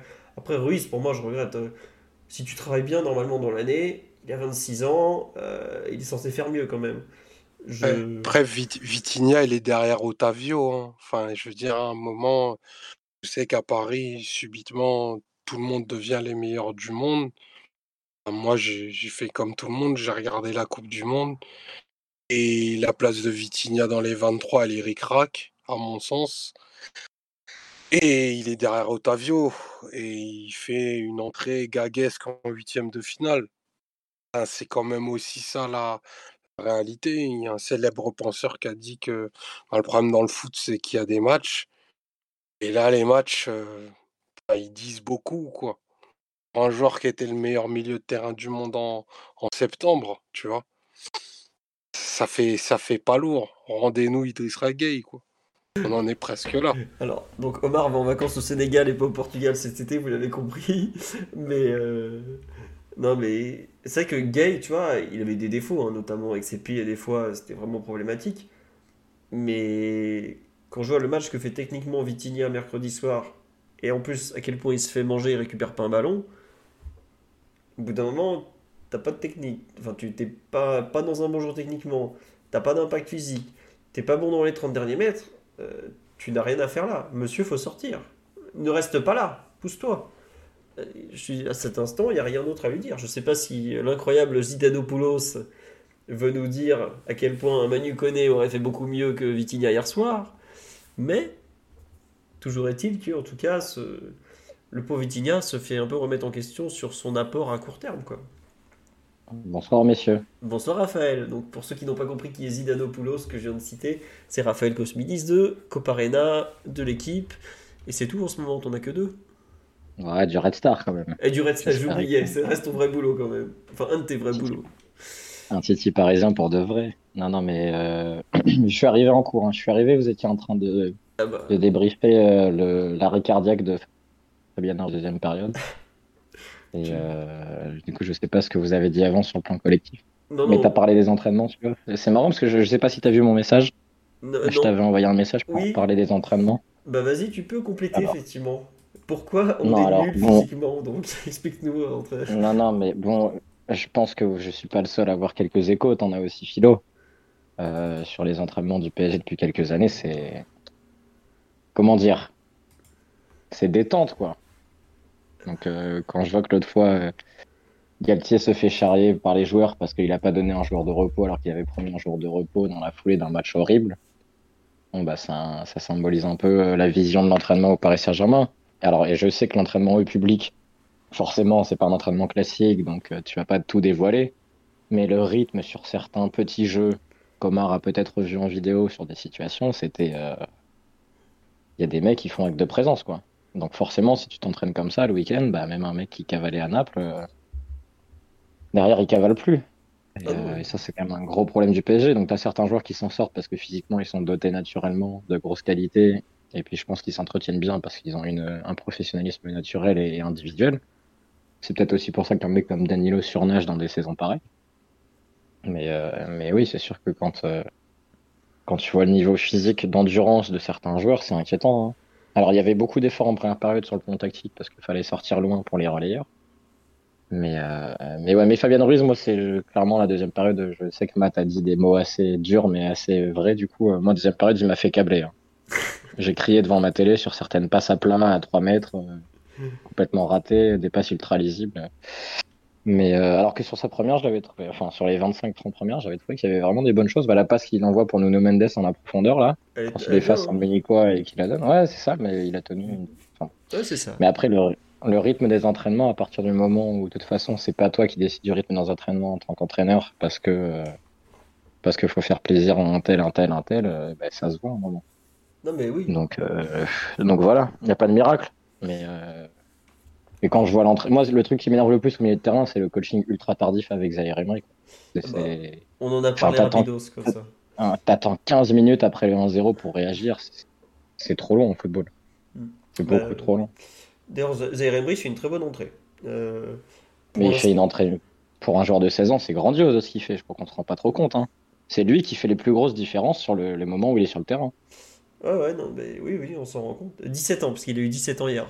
bon Oui, anniversaire. mais bon. Mais ça reste en dis- 2006, c'est n'importe quoi. Non, non, mais bah, tu vois, en dans le camp d'en face, t'as quand même un, un jeune prodige en Mouziala. Si Cher Warren suit l'exemple de Jamal Mouziala, devient ce joueur exceptionnel, tout ira bien pour toi dans le football.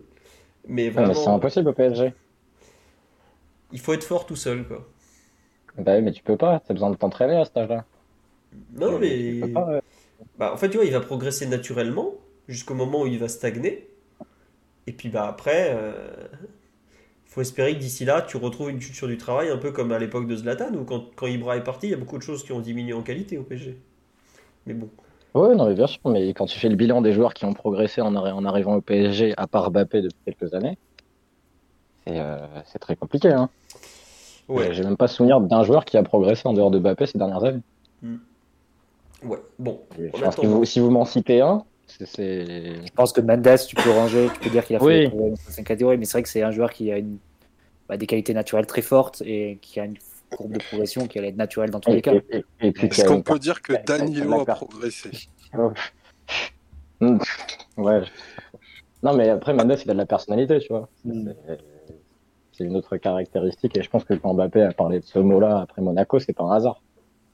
Et puis tu peux toujours te dire qu'avec euh, un autre contexte, un autre entraîneur et une autre culture de travail, il pourrait aller encore plus haut. Ça, Mais regarde les mecs qui ont remplacé Fabien Ruiz et Koulibaly à Naples. Ils perdent Ruiz et Koulibaly, ils font la saison de leur vie, euh, les mecs derrière. Des Lobotka et tout ça. Je me rappelle quand Lobotka avait été annoncé au PSG, on était tous morts de rire. Au final, le mec, il est parmi les meilleurs milieux d'Europe à Naples.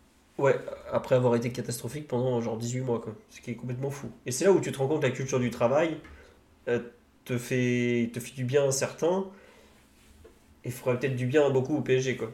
Parce qu'aujourd'hui, t'as plus ce, ce surplus de talent euh, naturel où certains peuvent se permettre de se gérer et tu as besoin de travailler plus, quoi. Euh, C'est que- intéressant cette- cette- ce débat parce qu'aujourd'hui, il y a eu, je sais pas si vous avez vu le- un article dans Marca où Canizares, il disait, euh, il rapportait des propos que Emery lui tenait, euh, qui, euh, je sais plus si Emery avait été l'entraîneur de Canizares à Valence ou si déjà c'était là, il jouait plus à ce moment-là, mais en tout cas, il, il lui rapportait des propos que lui avait tenu Emery de son temps au PSG.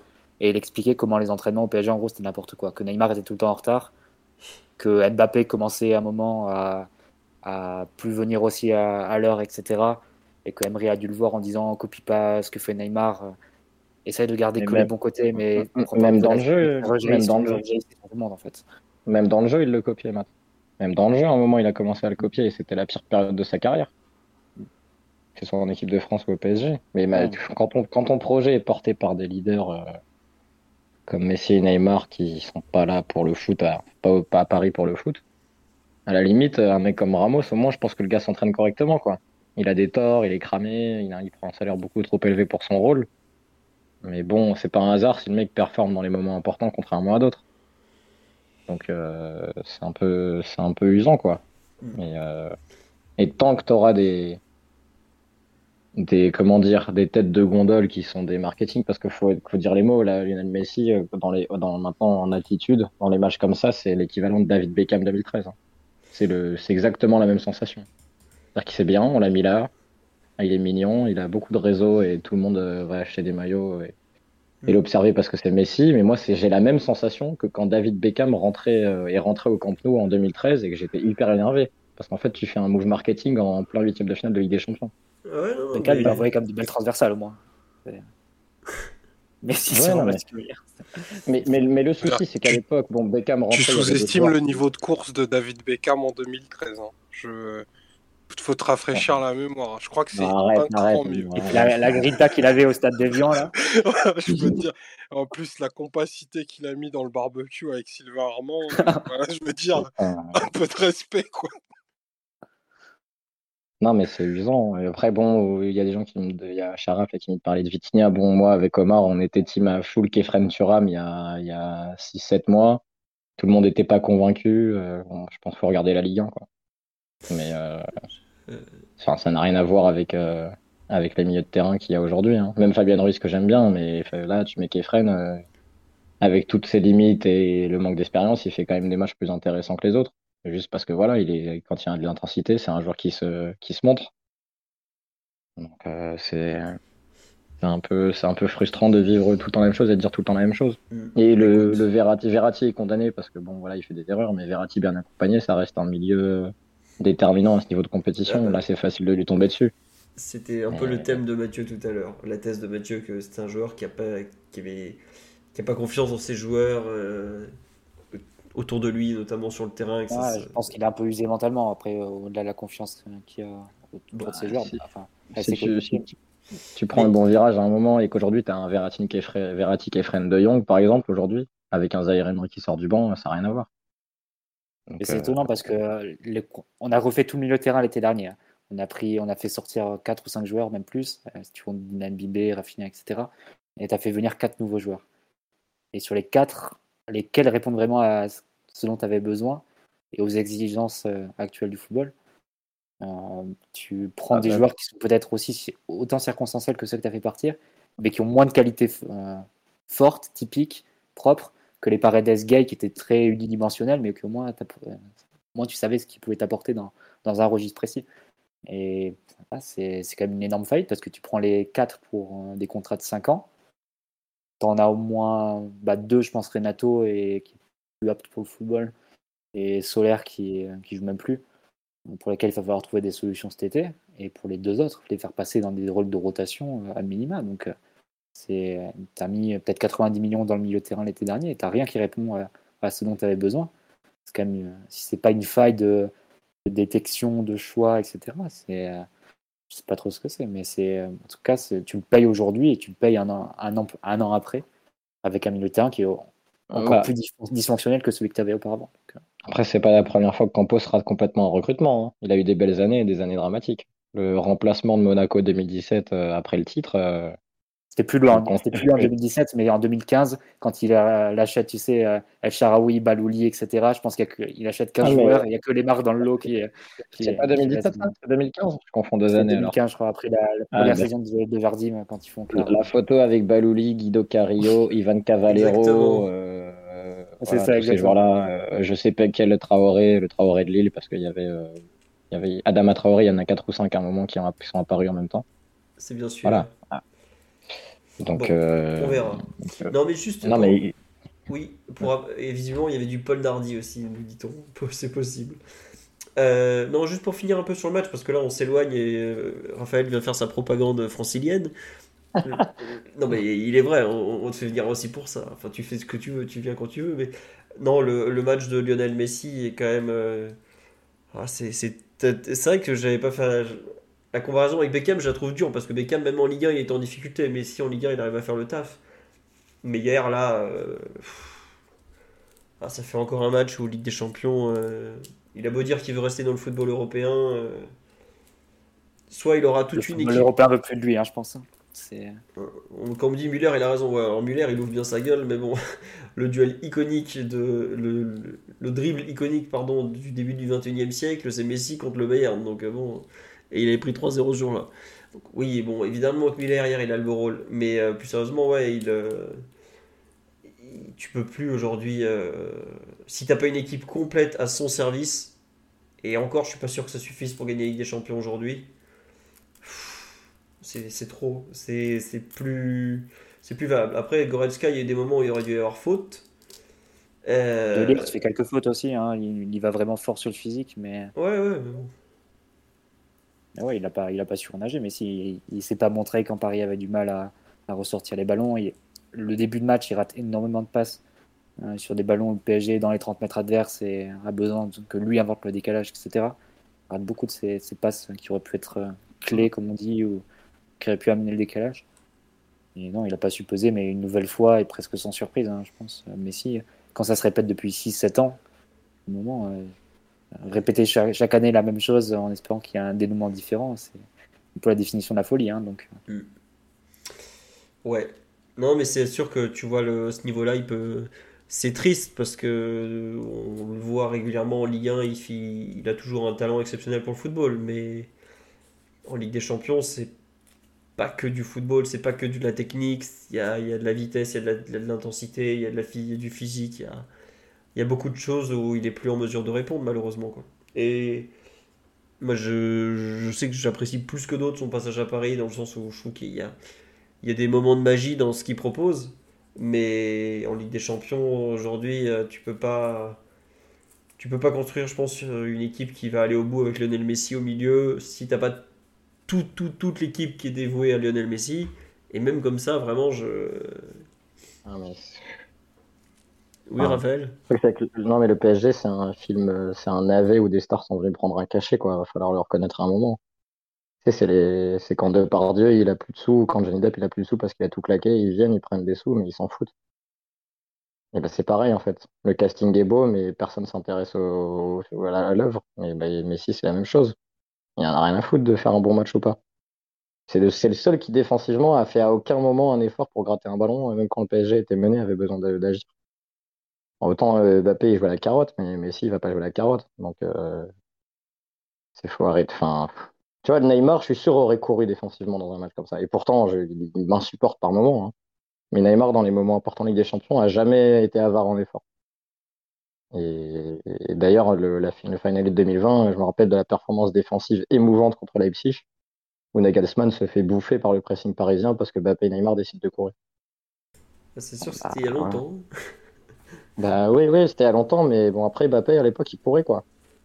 Euh, Ça aussi, c'est un peu frustrant. À un moment, il va falloir que lui aussi il se pose des questions sur euh, je sors, je sors tout le temps. Euh, J'espère pour lui qu'il ira dans une équipe où le PSG changera pour qu'il ait l'occasion de, de se dire bah ouais, pour gagner la Ligue des Champions, en fait, une équipe où il y a un attaquant qui court pas, à part le Real de Ronaldo, qui était d'un autre niveau individuel à tous les postes, ça n'existe pas. Donc, euh, je trouve ça dommage qu'un mec avec une telle vitesse, une telle activité, décide de faire toute sa carrière sans défendre. Et je sais pas qui sera assez fort pour lui dire, euh, Kylian, euh, t'es pas obligé de copier Cristiano sur tous les plans, quoi. Surtout si tu veux jouer en MLS un jour. Mais bon, ça commence à, à me saouler. Ouais, non, non, mais j'avoue que sur le match d'hier, bon, Messi fait un non-match absolu, hein, on va pas faire semblant. Mais euh, moi, ce qui me saoule dans le match de Mbappé, c'est pas le fait qu'il défende pas, c'est plus euh, les, les prises de balles. Alors, certes, elles sont compliquées, dos au but, tout ça, mais elles sont pas très très bonnes, quoi. Il, euh,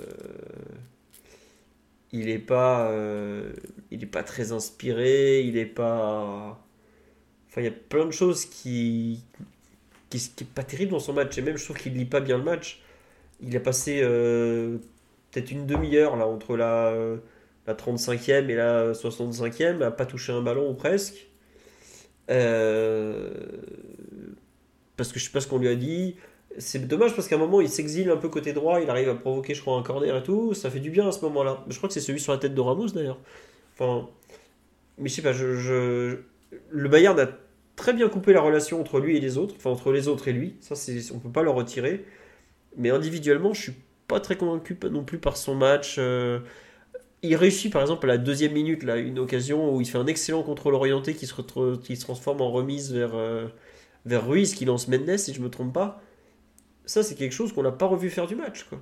Et je regrette à ce niveau-là, quand tu es bien pris, que t'es pas une menace en profondeur, bah peut-être que tu viens aider au milieu, que tu viens provoquer, que tu fais ci, tu fais ça, quoi. Là, j'ai pas, j'ai pas aimé vraiment du tout euh, sa rencontre. Je sais pas, euh, Omar ou Mathieu, ce que vous en avez pensé un peu. Mais vraiment, je ressors frustré. Bon, bah, évidemment, il a été très très bien lu par, par les Bavarois. Mais j'ai pas senti en lui une, une lecture très juste d'une rencontre où il y avait pourtant besoin qu'il bah, qu'il fasse plus, quoi, tout simplement, non? Je sais pas, Mathieu, Omar? Bon, ils veulent toujours pas parler, c'est dommage. Il aurait dû jouer du côté de Delirte, qui était ultra friable en première, qui ratait tous ses dégagements, qui était incapable de dégager un ballon pied gauche. Ça, c'est ce que je vois souvent, euh, Raphaël, parce que Mbappé est pris sur le côté gauche, pourquoi je... Non, non, je disais, je suis d'accord en plus avec ce que dit, ce que dit Raph, c'est euh, quelque chose dont, que je me demande souvent avec Mbappé, c'est quand il est pris sur le côté gauche, parce qu'évidemment l'adversaire prépare son plan, va, va doubler un peu le couloir, va rajouter un joueur, etc. Va mettre un latéral qui monte pas, ou ce genre de choses. Pourquoi tu vas pas chercher un peu sur le côté opposé? Tu as déjà joué, tu as l'activité pour aller chercher de ce côté-là. Ça me faisait penser un peu le match de face à Benfica, où à aucun moment. La Coupe du Monde, à la Coupe du Monde, c'était pareil à la Coupe du Monde. Il y a Walker qui est du côté droit, et à un moment il se dit bah, je vais aller de l'autre côté en, en mettant emmerder un autre. Benfica, tu avais l'exemple où il était à chaque fois de côté euh, Silva, je pense, le défenseur central droit. Et à aucun moment, tu vas chercher Otamendi, qui voilà, tu as quand même une différence de vivacité, tu peux lui faire mal. C'est Plusieurs fois, je me pose la question avec Mbappé, pourquoi il veut pas. Il a la capacité à avoir un rayon d'action qui est plus large que ça. Et notamment quand il joue avant-centre, où il n'y a pas de, de numéro 9 un peu référence pour occuper les autres centraux. Je pense que tu as, besoin d'avoir un joueur qui, qui a une capacité à balayer plus de terrain que ça et Mbappé est capable de le faire, donc c'est un peu frustrant qu'il s'auto-limite à ce niveau-là. J'avais pas compris que c'était fini, Mathieu. Non, on me dit sur live, c'est un joueur limité techniquement. Mais euh, bah dis donc, j'aimerais bien euh, ce qu'il arrive à faire en pleine vitesse, euh, ses frappes de balle, le but qu'il met à Marseille, mauvais pied en reprise de volée comme ça, avec son ballon qui vient de derrière j'aimerais bien qu'il y ait beaucoup de joueurs limités techniquement à ce niveau-là quand même. Euh. Marseille appelle vers appelle, appelle euh, des croisés euh, de la gauche vers la droite d'ailleurs. Oui, oui, voilà. Un truc qu'il n'a pas forcément fait. Mm. C'est un match comme hier. S'il a fait une fois quand Messi le lance en, en profondeur et ensuite il s'emmène un peu mal le ballon. Et, la, seule passe marquante de Messi mm. sur ce match-là d'ailleurs. Mm. Omar sur le, match de, de Kylian. T'es comme moi, tu restes un peu sur ta fin ou tu penses vraiment que le plan du Bayern était trop bon ou que Upamecano aussi était excellent? Bah, il je j'aurais commencé par ça, même si c'est pas euh, culture Bayern, mais effectivement, le duel qui lui a été proposé était probablement ce qui se fait de, de mieux en ce moment dans les, dans les 1 contre 1 parce que Upamecano est un joueur qui a absolument tout niveau, niveau défensif. Et, et ça a donné très peu de temps et de mettre à, mettre à Mbappé. Je sais pas, pour répondre à ce que disait Mathieu, pourquoi il n'a pas cette liberté de balayer le front de l'attaque. Il y a peut-être quelque chose qui est de l'ordre de la, de la consigne, parce que si tu, si tu mets Mbappé de l'autre côté, tu as vraiment un pôle créatif qui, qui est réduit à néant quasiment côté gauche avec l'organisation qu'on avait hier. Mais effectivement, l'orga du, du Bayern a un bien cadré, peut parfaitement fermer les espaces qui pouvaient se proposer à lui. Et trois, euh, bah, a globalement gagné son, son duel dans la zone et il a été très bien suppléé par Stanisic quand il y a eu besoin. Donc Mbappé fait pas une bonne rencontre hier, clairement. Il y avait, je pense, un niveau d'attente de décisions individuelles qui étaient bah, rarement atteints, parce que en gros, le, le, la narrative autour de la rencontre, c'était ben, soit Mbappé nous qualifie, soit on est éliminé. Ben, c'est la deuxième option qui s'est passée sans grande surprise, mais effectivement, on aurait tous voulu et pour pour qu'il y ait eu ne serait-ce qu'un peu un peu d'espoir, il il aurait fallu qu'il soit à un niveau de d'impact sur la rencontre comme à ses, plus belles heures et, ça n'a pas été et, le Bayern a super bien mené son super bien mené sa barque et, réussi son plan pour le coup quoi. Ouais, ouais, non, je, je suis bien d'accord. Le Bayern a, a fait un des, un des excellents plans collectifs qu'on a pu voir sur Mbappé cette saison. Ouais, moi j'avoue que je... Ouais, ouais. Enfin, après, euh, à la Coupe du Monde, toutes les équipes ont quasiment réussi à être Mbappé. Hein. Euh, À partir des huitièmes, euh, enfin, le problème pour moi, il dépasse le cas Mbappé. Qu'il y a... Tu retrouves une équipe qui s'appuie exagérément sur lui et j'ai l'impression que lui a cette volonté absolue de partir de ce côté gauche, d'où le côté pivot gang, euh, j'en ai marre, euh, donnez-moi cet axe gauche, ce qui était le problème aussi de la présence de Neymar et, et Campos euh, l'avait dit quasiment d'ailleurs. Et pareil en équipe Il de dit, France, hein. tu vois. Il s'est pas Et caché, il pareil en dit. équipe de France. Donc, donc je, je... ah, alors ne pas vouloir défendre, bon, euh, il aime pas ça, il aime pas ça, d'accord. Mais cette envie de jamais retrouver le côté droit où il avait fait une saison euh, géniale, d'ailleurs sa première saison PSG, il jouait surtout côté droit, il avait été fantastique. Et de, jamais varier un peu dans ce qu'il est capable de faire, de, tu vois, toujours être dans ses zones de préférence, dans son, ses situations idéales, je, trouve ça un peu dommage. Il est capable de faire tellement de choses. Et même de haut jeu, capable, il avait tellement progressé là-dessus de faire une remise et de repartir en profondeur. Je trouve ça dommage qu'il lui, alors, c'est une conception personnelle, qu'il lui se voit euh, comme ce joueur euh, côté gauche, demi-espace gauche, euh, en gros le joueur au Camp Nou avec Pochettino là. Je trouve ça un peu un peu frustrant en fait, parce qu'il pourrait être complète, enfin ça pourrait être un footballeur total qui pourrait jouer une fois à droite, une fois en pointe, une fois à gauche, selon les faiblesses adverses, et de le voir décider de faire sa carrière uniquement là, quels que soient les besoins de son équipe, soit l'équipe de France ou son club. Je trouve ça vraiment, euh, vraiment dommage. Et quand il a été stoppé par le, l'Angleterre, par le Maroc, à la suite, euh, les uns des autres, par l'Argentine pendant 70 minutes, je trouvais ça dommage que lui ne, ne se questionne pas un peu là-dessus, quoi, avec euh, l'immense respect que j'ai pour lui. hein, C'est un joueur que je trouve fantastique et avec en plus une volonté de progresser euh, sur plein d'aspects, mais il y a cette envie de d'être dans les zones qu'il apprécie tout le temps. Non, mais c'est vrai. hein, Et c'est- c'est- c'est- On me dit sur live, il n'y a pas de remise en question, mais oui, il y a un peu de ça quand même. Pour moi, pour moi, il y a beaucoup de remises en question, mais je peux pas décorréler ce que dit Raph au fait que Mbappé a aussi, et à un moment il faut le dire, rarement joué dans des équipes hyper fonctionnelles. Parce que à quoi Mhm. bon, dé- à quoi bon dézonner euh, ce côté droit, c'est pas là où il va avoir ses meilleurs angles. C'est un joueur bien meilleur dans la surface que ce qu'il n'était au moment où il jouait à droite. Donc il se dit bon, je, fais un peu l'avocat du diable pour le coup. Dans une équipe où tu vas pas avoir énormément de situations créées, surtout des bonnes situations, je préfère jouer mes coups en me donnant le maximum de chance et en ayant un espèce de confort. Ça, ça peut s'entendre aussi. C'est pas hyper collectif comme, Non, conception, mais je pense qu'il faut pas l'écarter, tu vois. mais- mais j'ai l'impression que du coup, c'est un cercle vicieux. Parce que lui veut avoir ce rôle-là, donc ça enlève à, le- à son équipe d'autres opportunités, comme quand il joue en pointe en début de saison. Donc, il se retrouve dans un rôle isolé. Donc, l'équipe euh, est sur un projet euh, plus sommaire et moins total, donc, etc. Et puis finalement, bah, à un moment, c'est la, à la fin toujours la position du héros. Je ne sais pas si c'est ce qu'il recherche pas, je ne connais pas, je vais pas me prononcer sur sa psychologie. J'observe les faits et le fait Ah, que ce côté gauche est une, ce jeune aime les caméras, obsession. Mais, mais, mais, non, oui, non, mais après, c'est le, s'il y a 1000 problèmes au PSG, c'est le millième, hein, Mbappé. Enfin, peut-être que j'exagère un peu, mais il y a beaucoup d'autres problèmes. Mais je, c'est une réflexion un peu plus globale sur cette, euh, parce que c'est frustrant de le voir se faire tenir par deux joueurs et de pas, de pas se dire, bon, bah, ils sont là, ils sont là, quoi. Ils vont pas changer de plan de jeu, donc moi, qu'est-ce que je peux faire? Et quand tu vois De Ligt, De Ligt, il fait une première période catastrophique, hein. Il donne tous les ballons dangereux, c'est lui qui les donne. Catastrophique, ce joueur. Tu comprends pourquoi parfois il joue pas et pourquoi Timber lui est passé devant pendant le, pendant la Coupe du Monde. Donc, euh, après, ça reste un, le footballeur, euh, comme je le disais l'autre fois, euh, fantastique. Hein, c'est un des rares à qui il y a moins de choses à reprocher. Mais bon, Ouais, un peu frustré par, certaines préférences chez lui.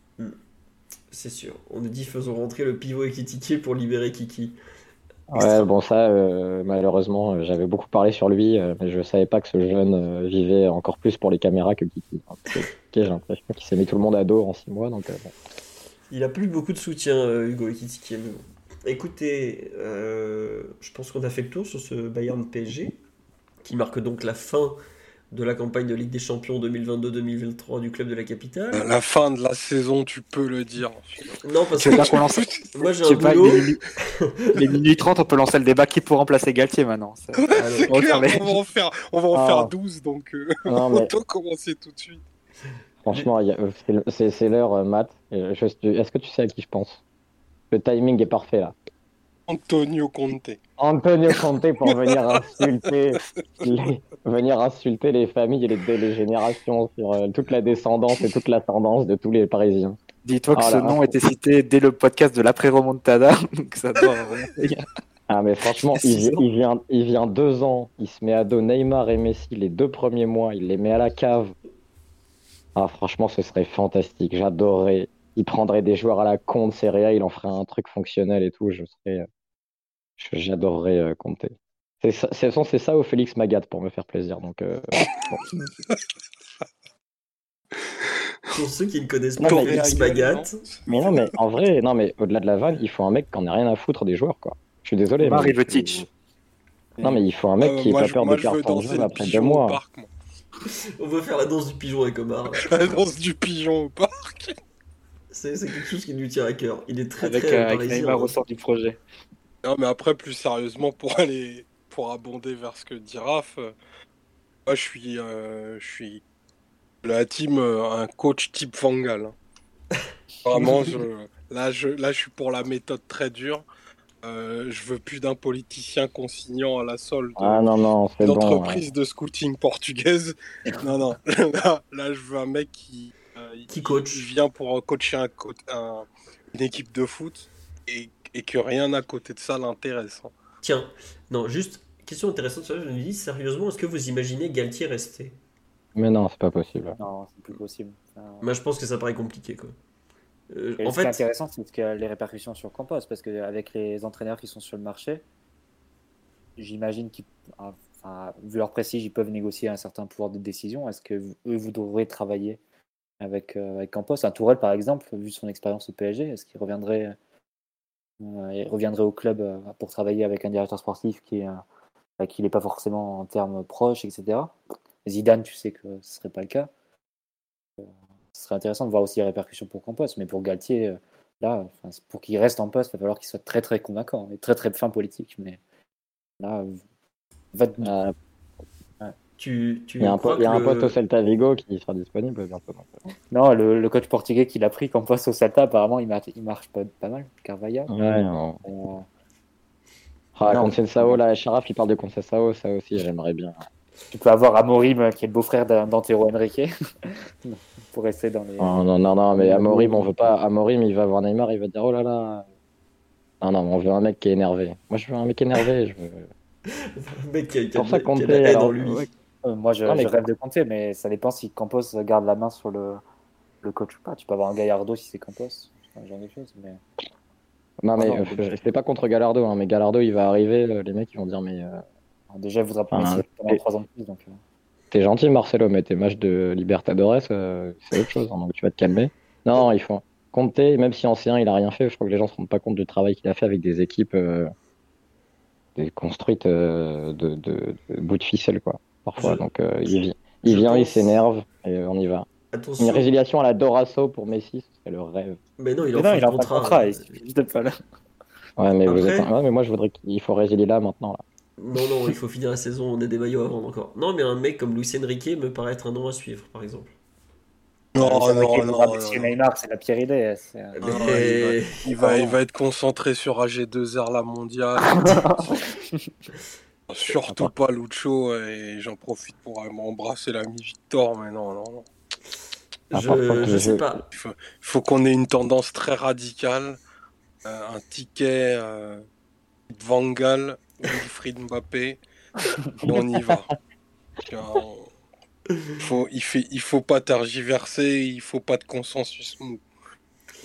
Il faut une tête cramée, moi je suis, je suis d'accord. En tout cas, un extrémiste du projet sportif, tu vois, qui va venir euh, Ah, tiens, des idées bien arrêtées. ce qu'on me dit et, euh, justement soit tu rentres, soit tu, soit tu mets en fait. sur le live, on me dit Thiago Motta. Thiago Motta, c'est un peu la continuité du PSG politique. quoi.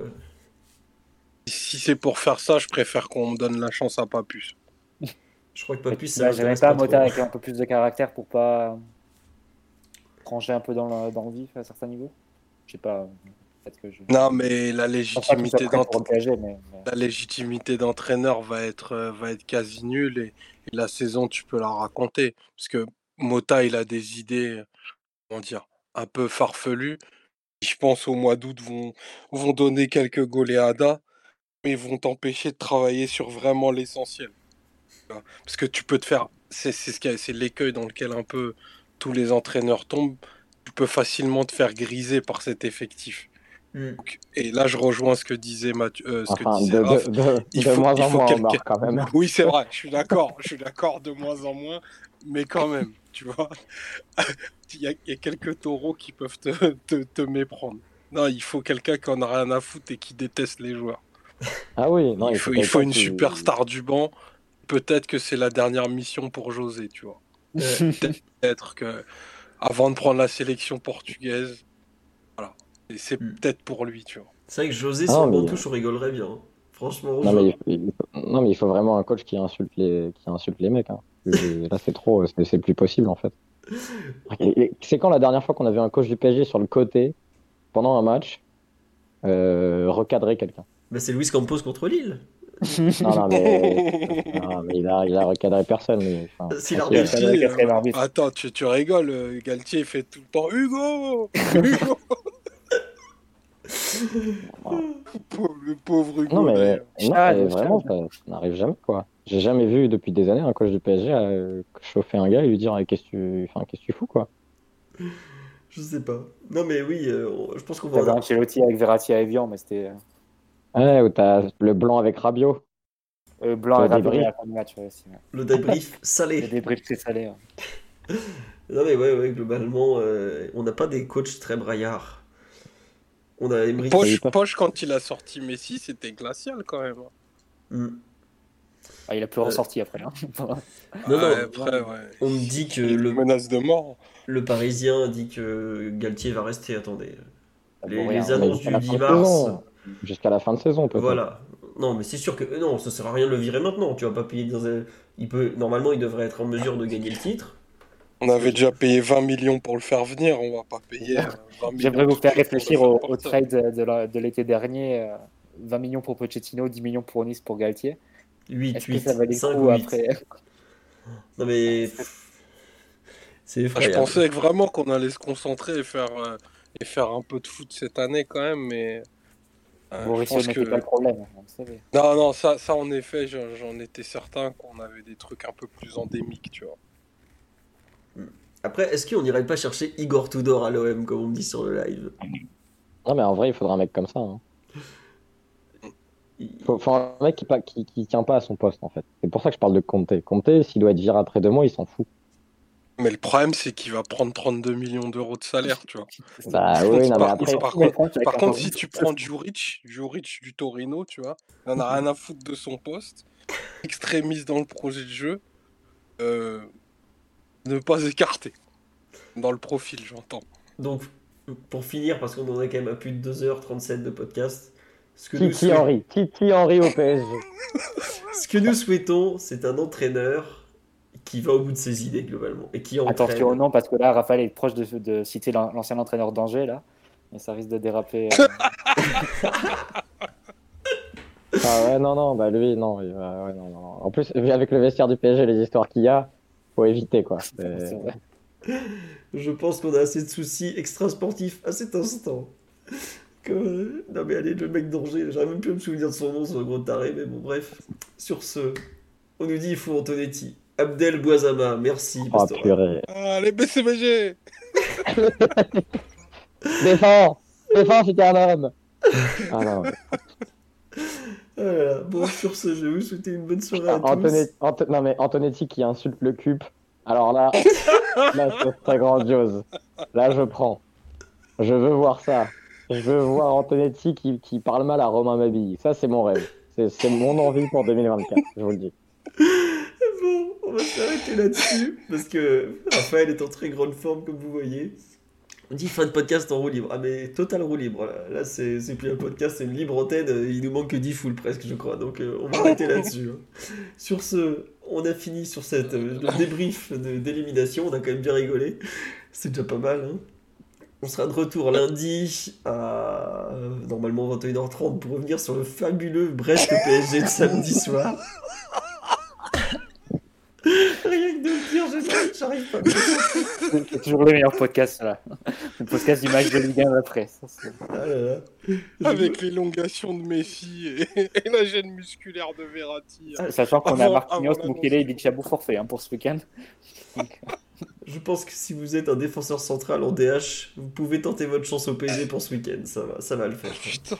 Et bon. En tout cas, on sera de retour lundi soir, normalement. On vous souhaite une très bonne fin de soirée, euh, en replay, une très bonne journée, tout ça, tout ça. Et donc, on vous dit à très vite. Encore merci pour euh, les, les subs et tout ça, tout, tout ce que vous avez pu faire, les, les remerciements. C'est vraiment très très gentil de votre part. Allez, gros bisous, à bientôt. Et vive le PSG malgré tout, paraît-il. Allez, la bise à tous et vive l'open source.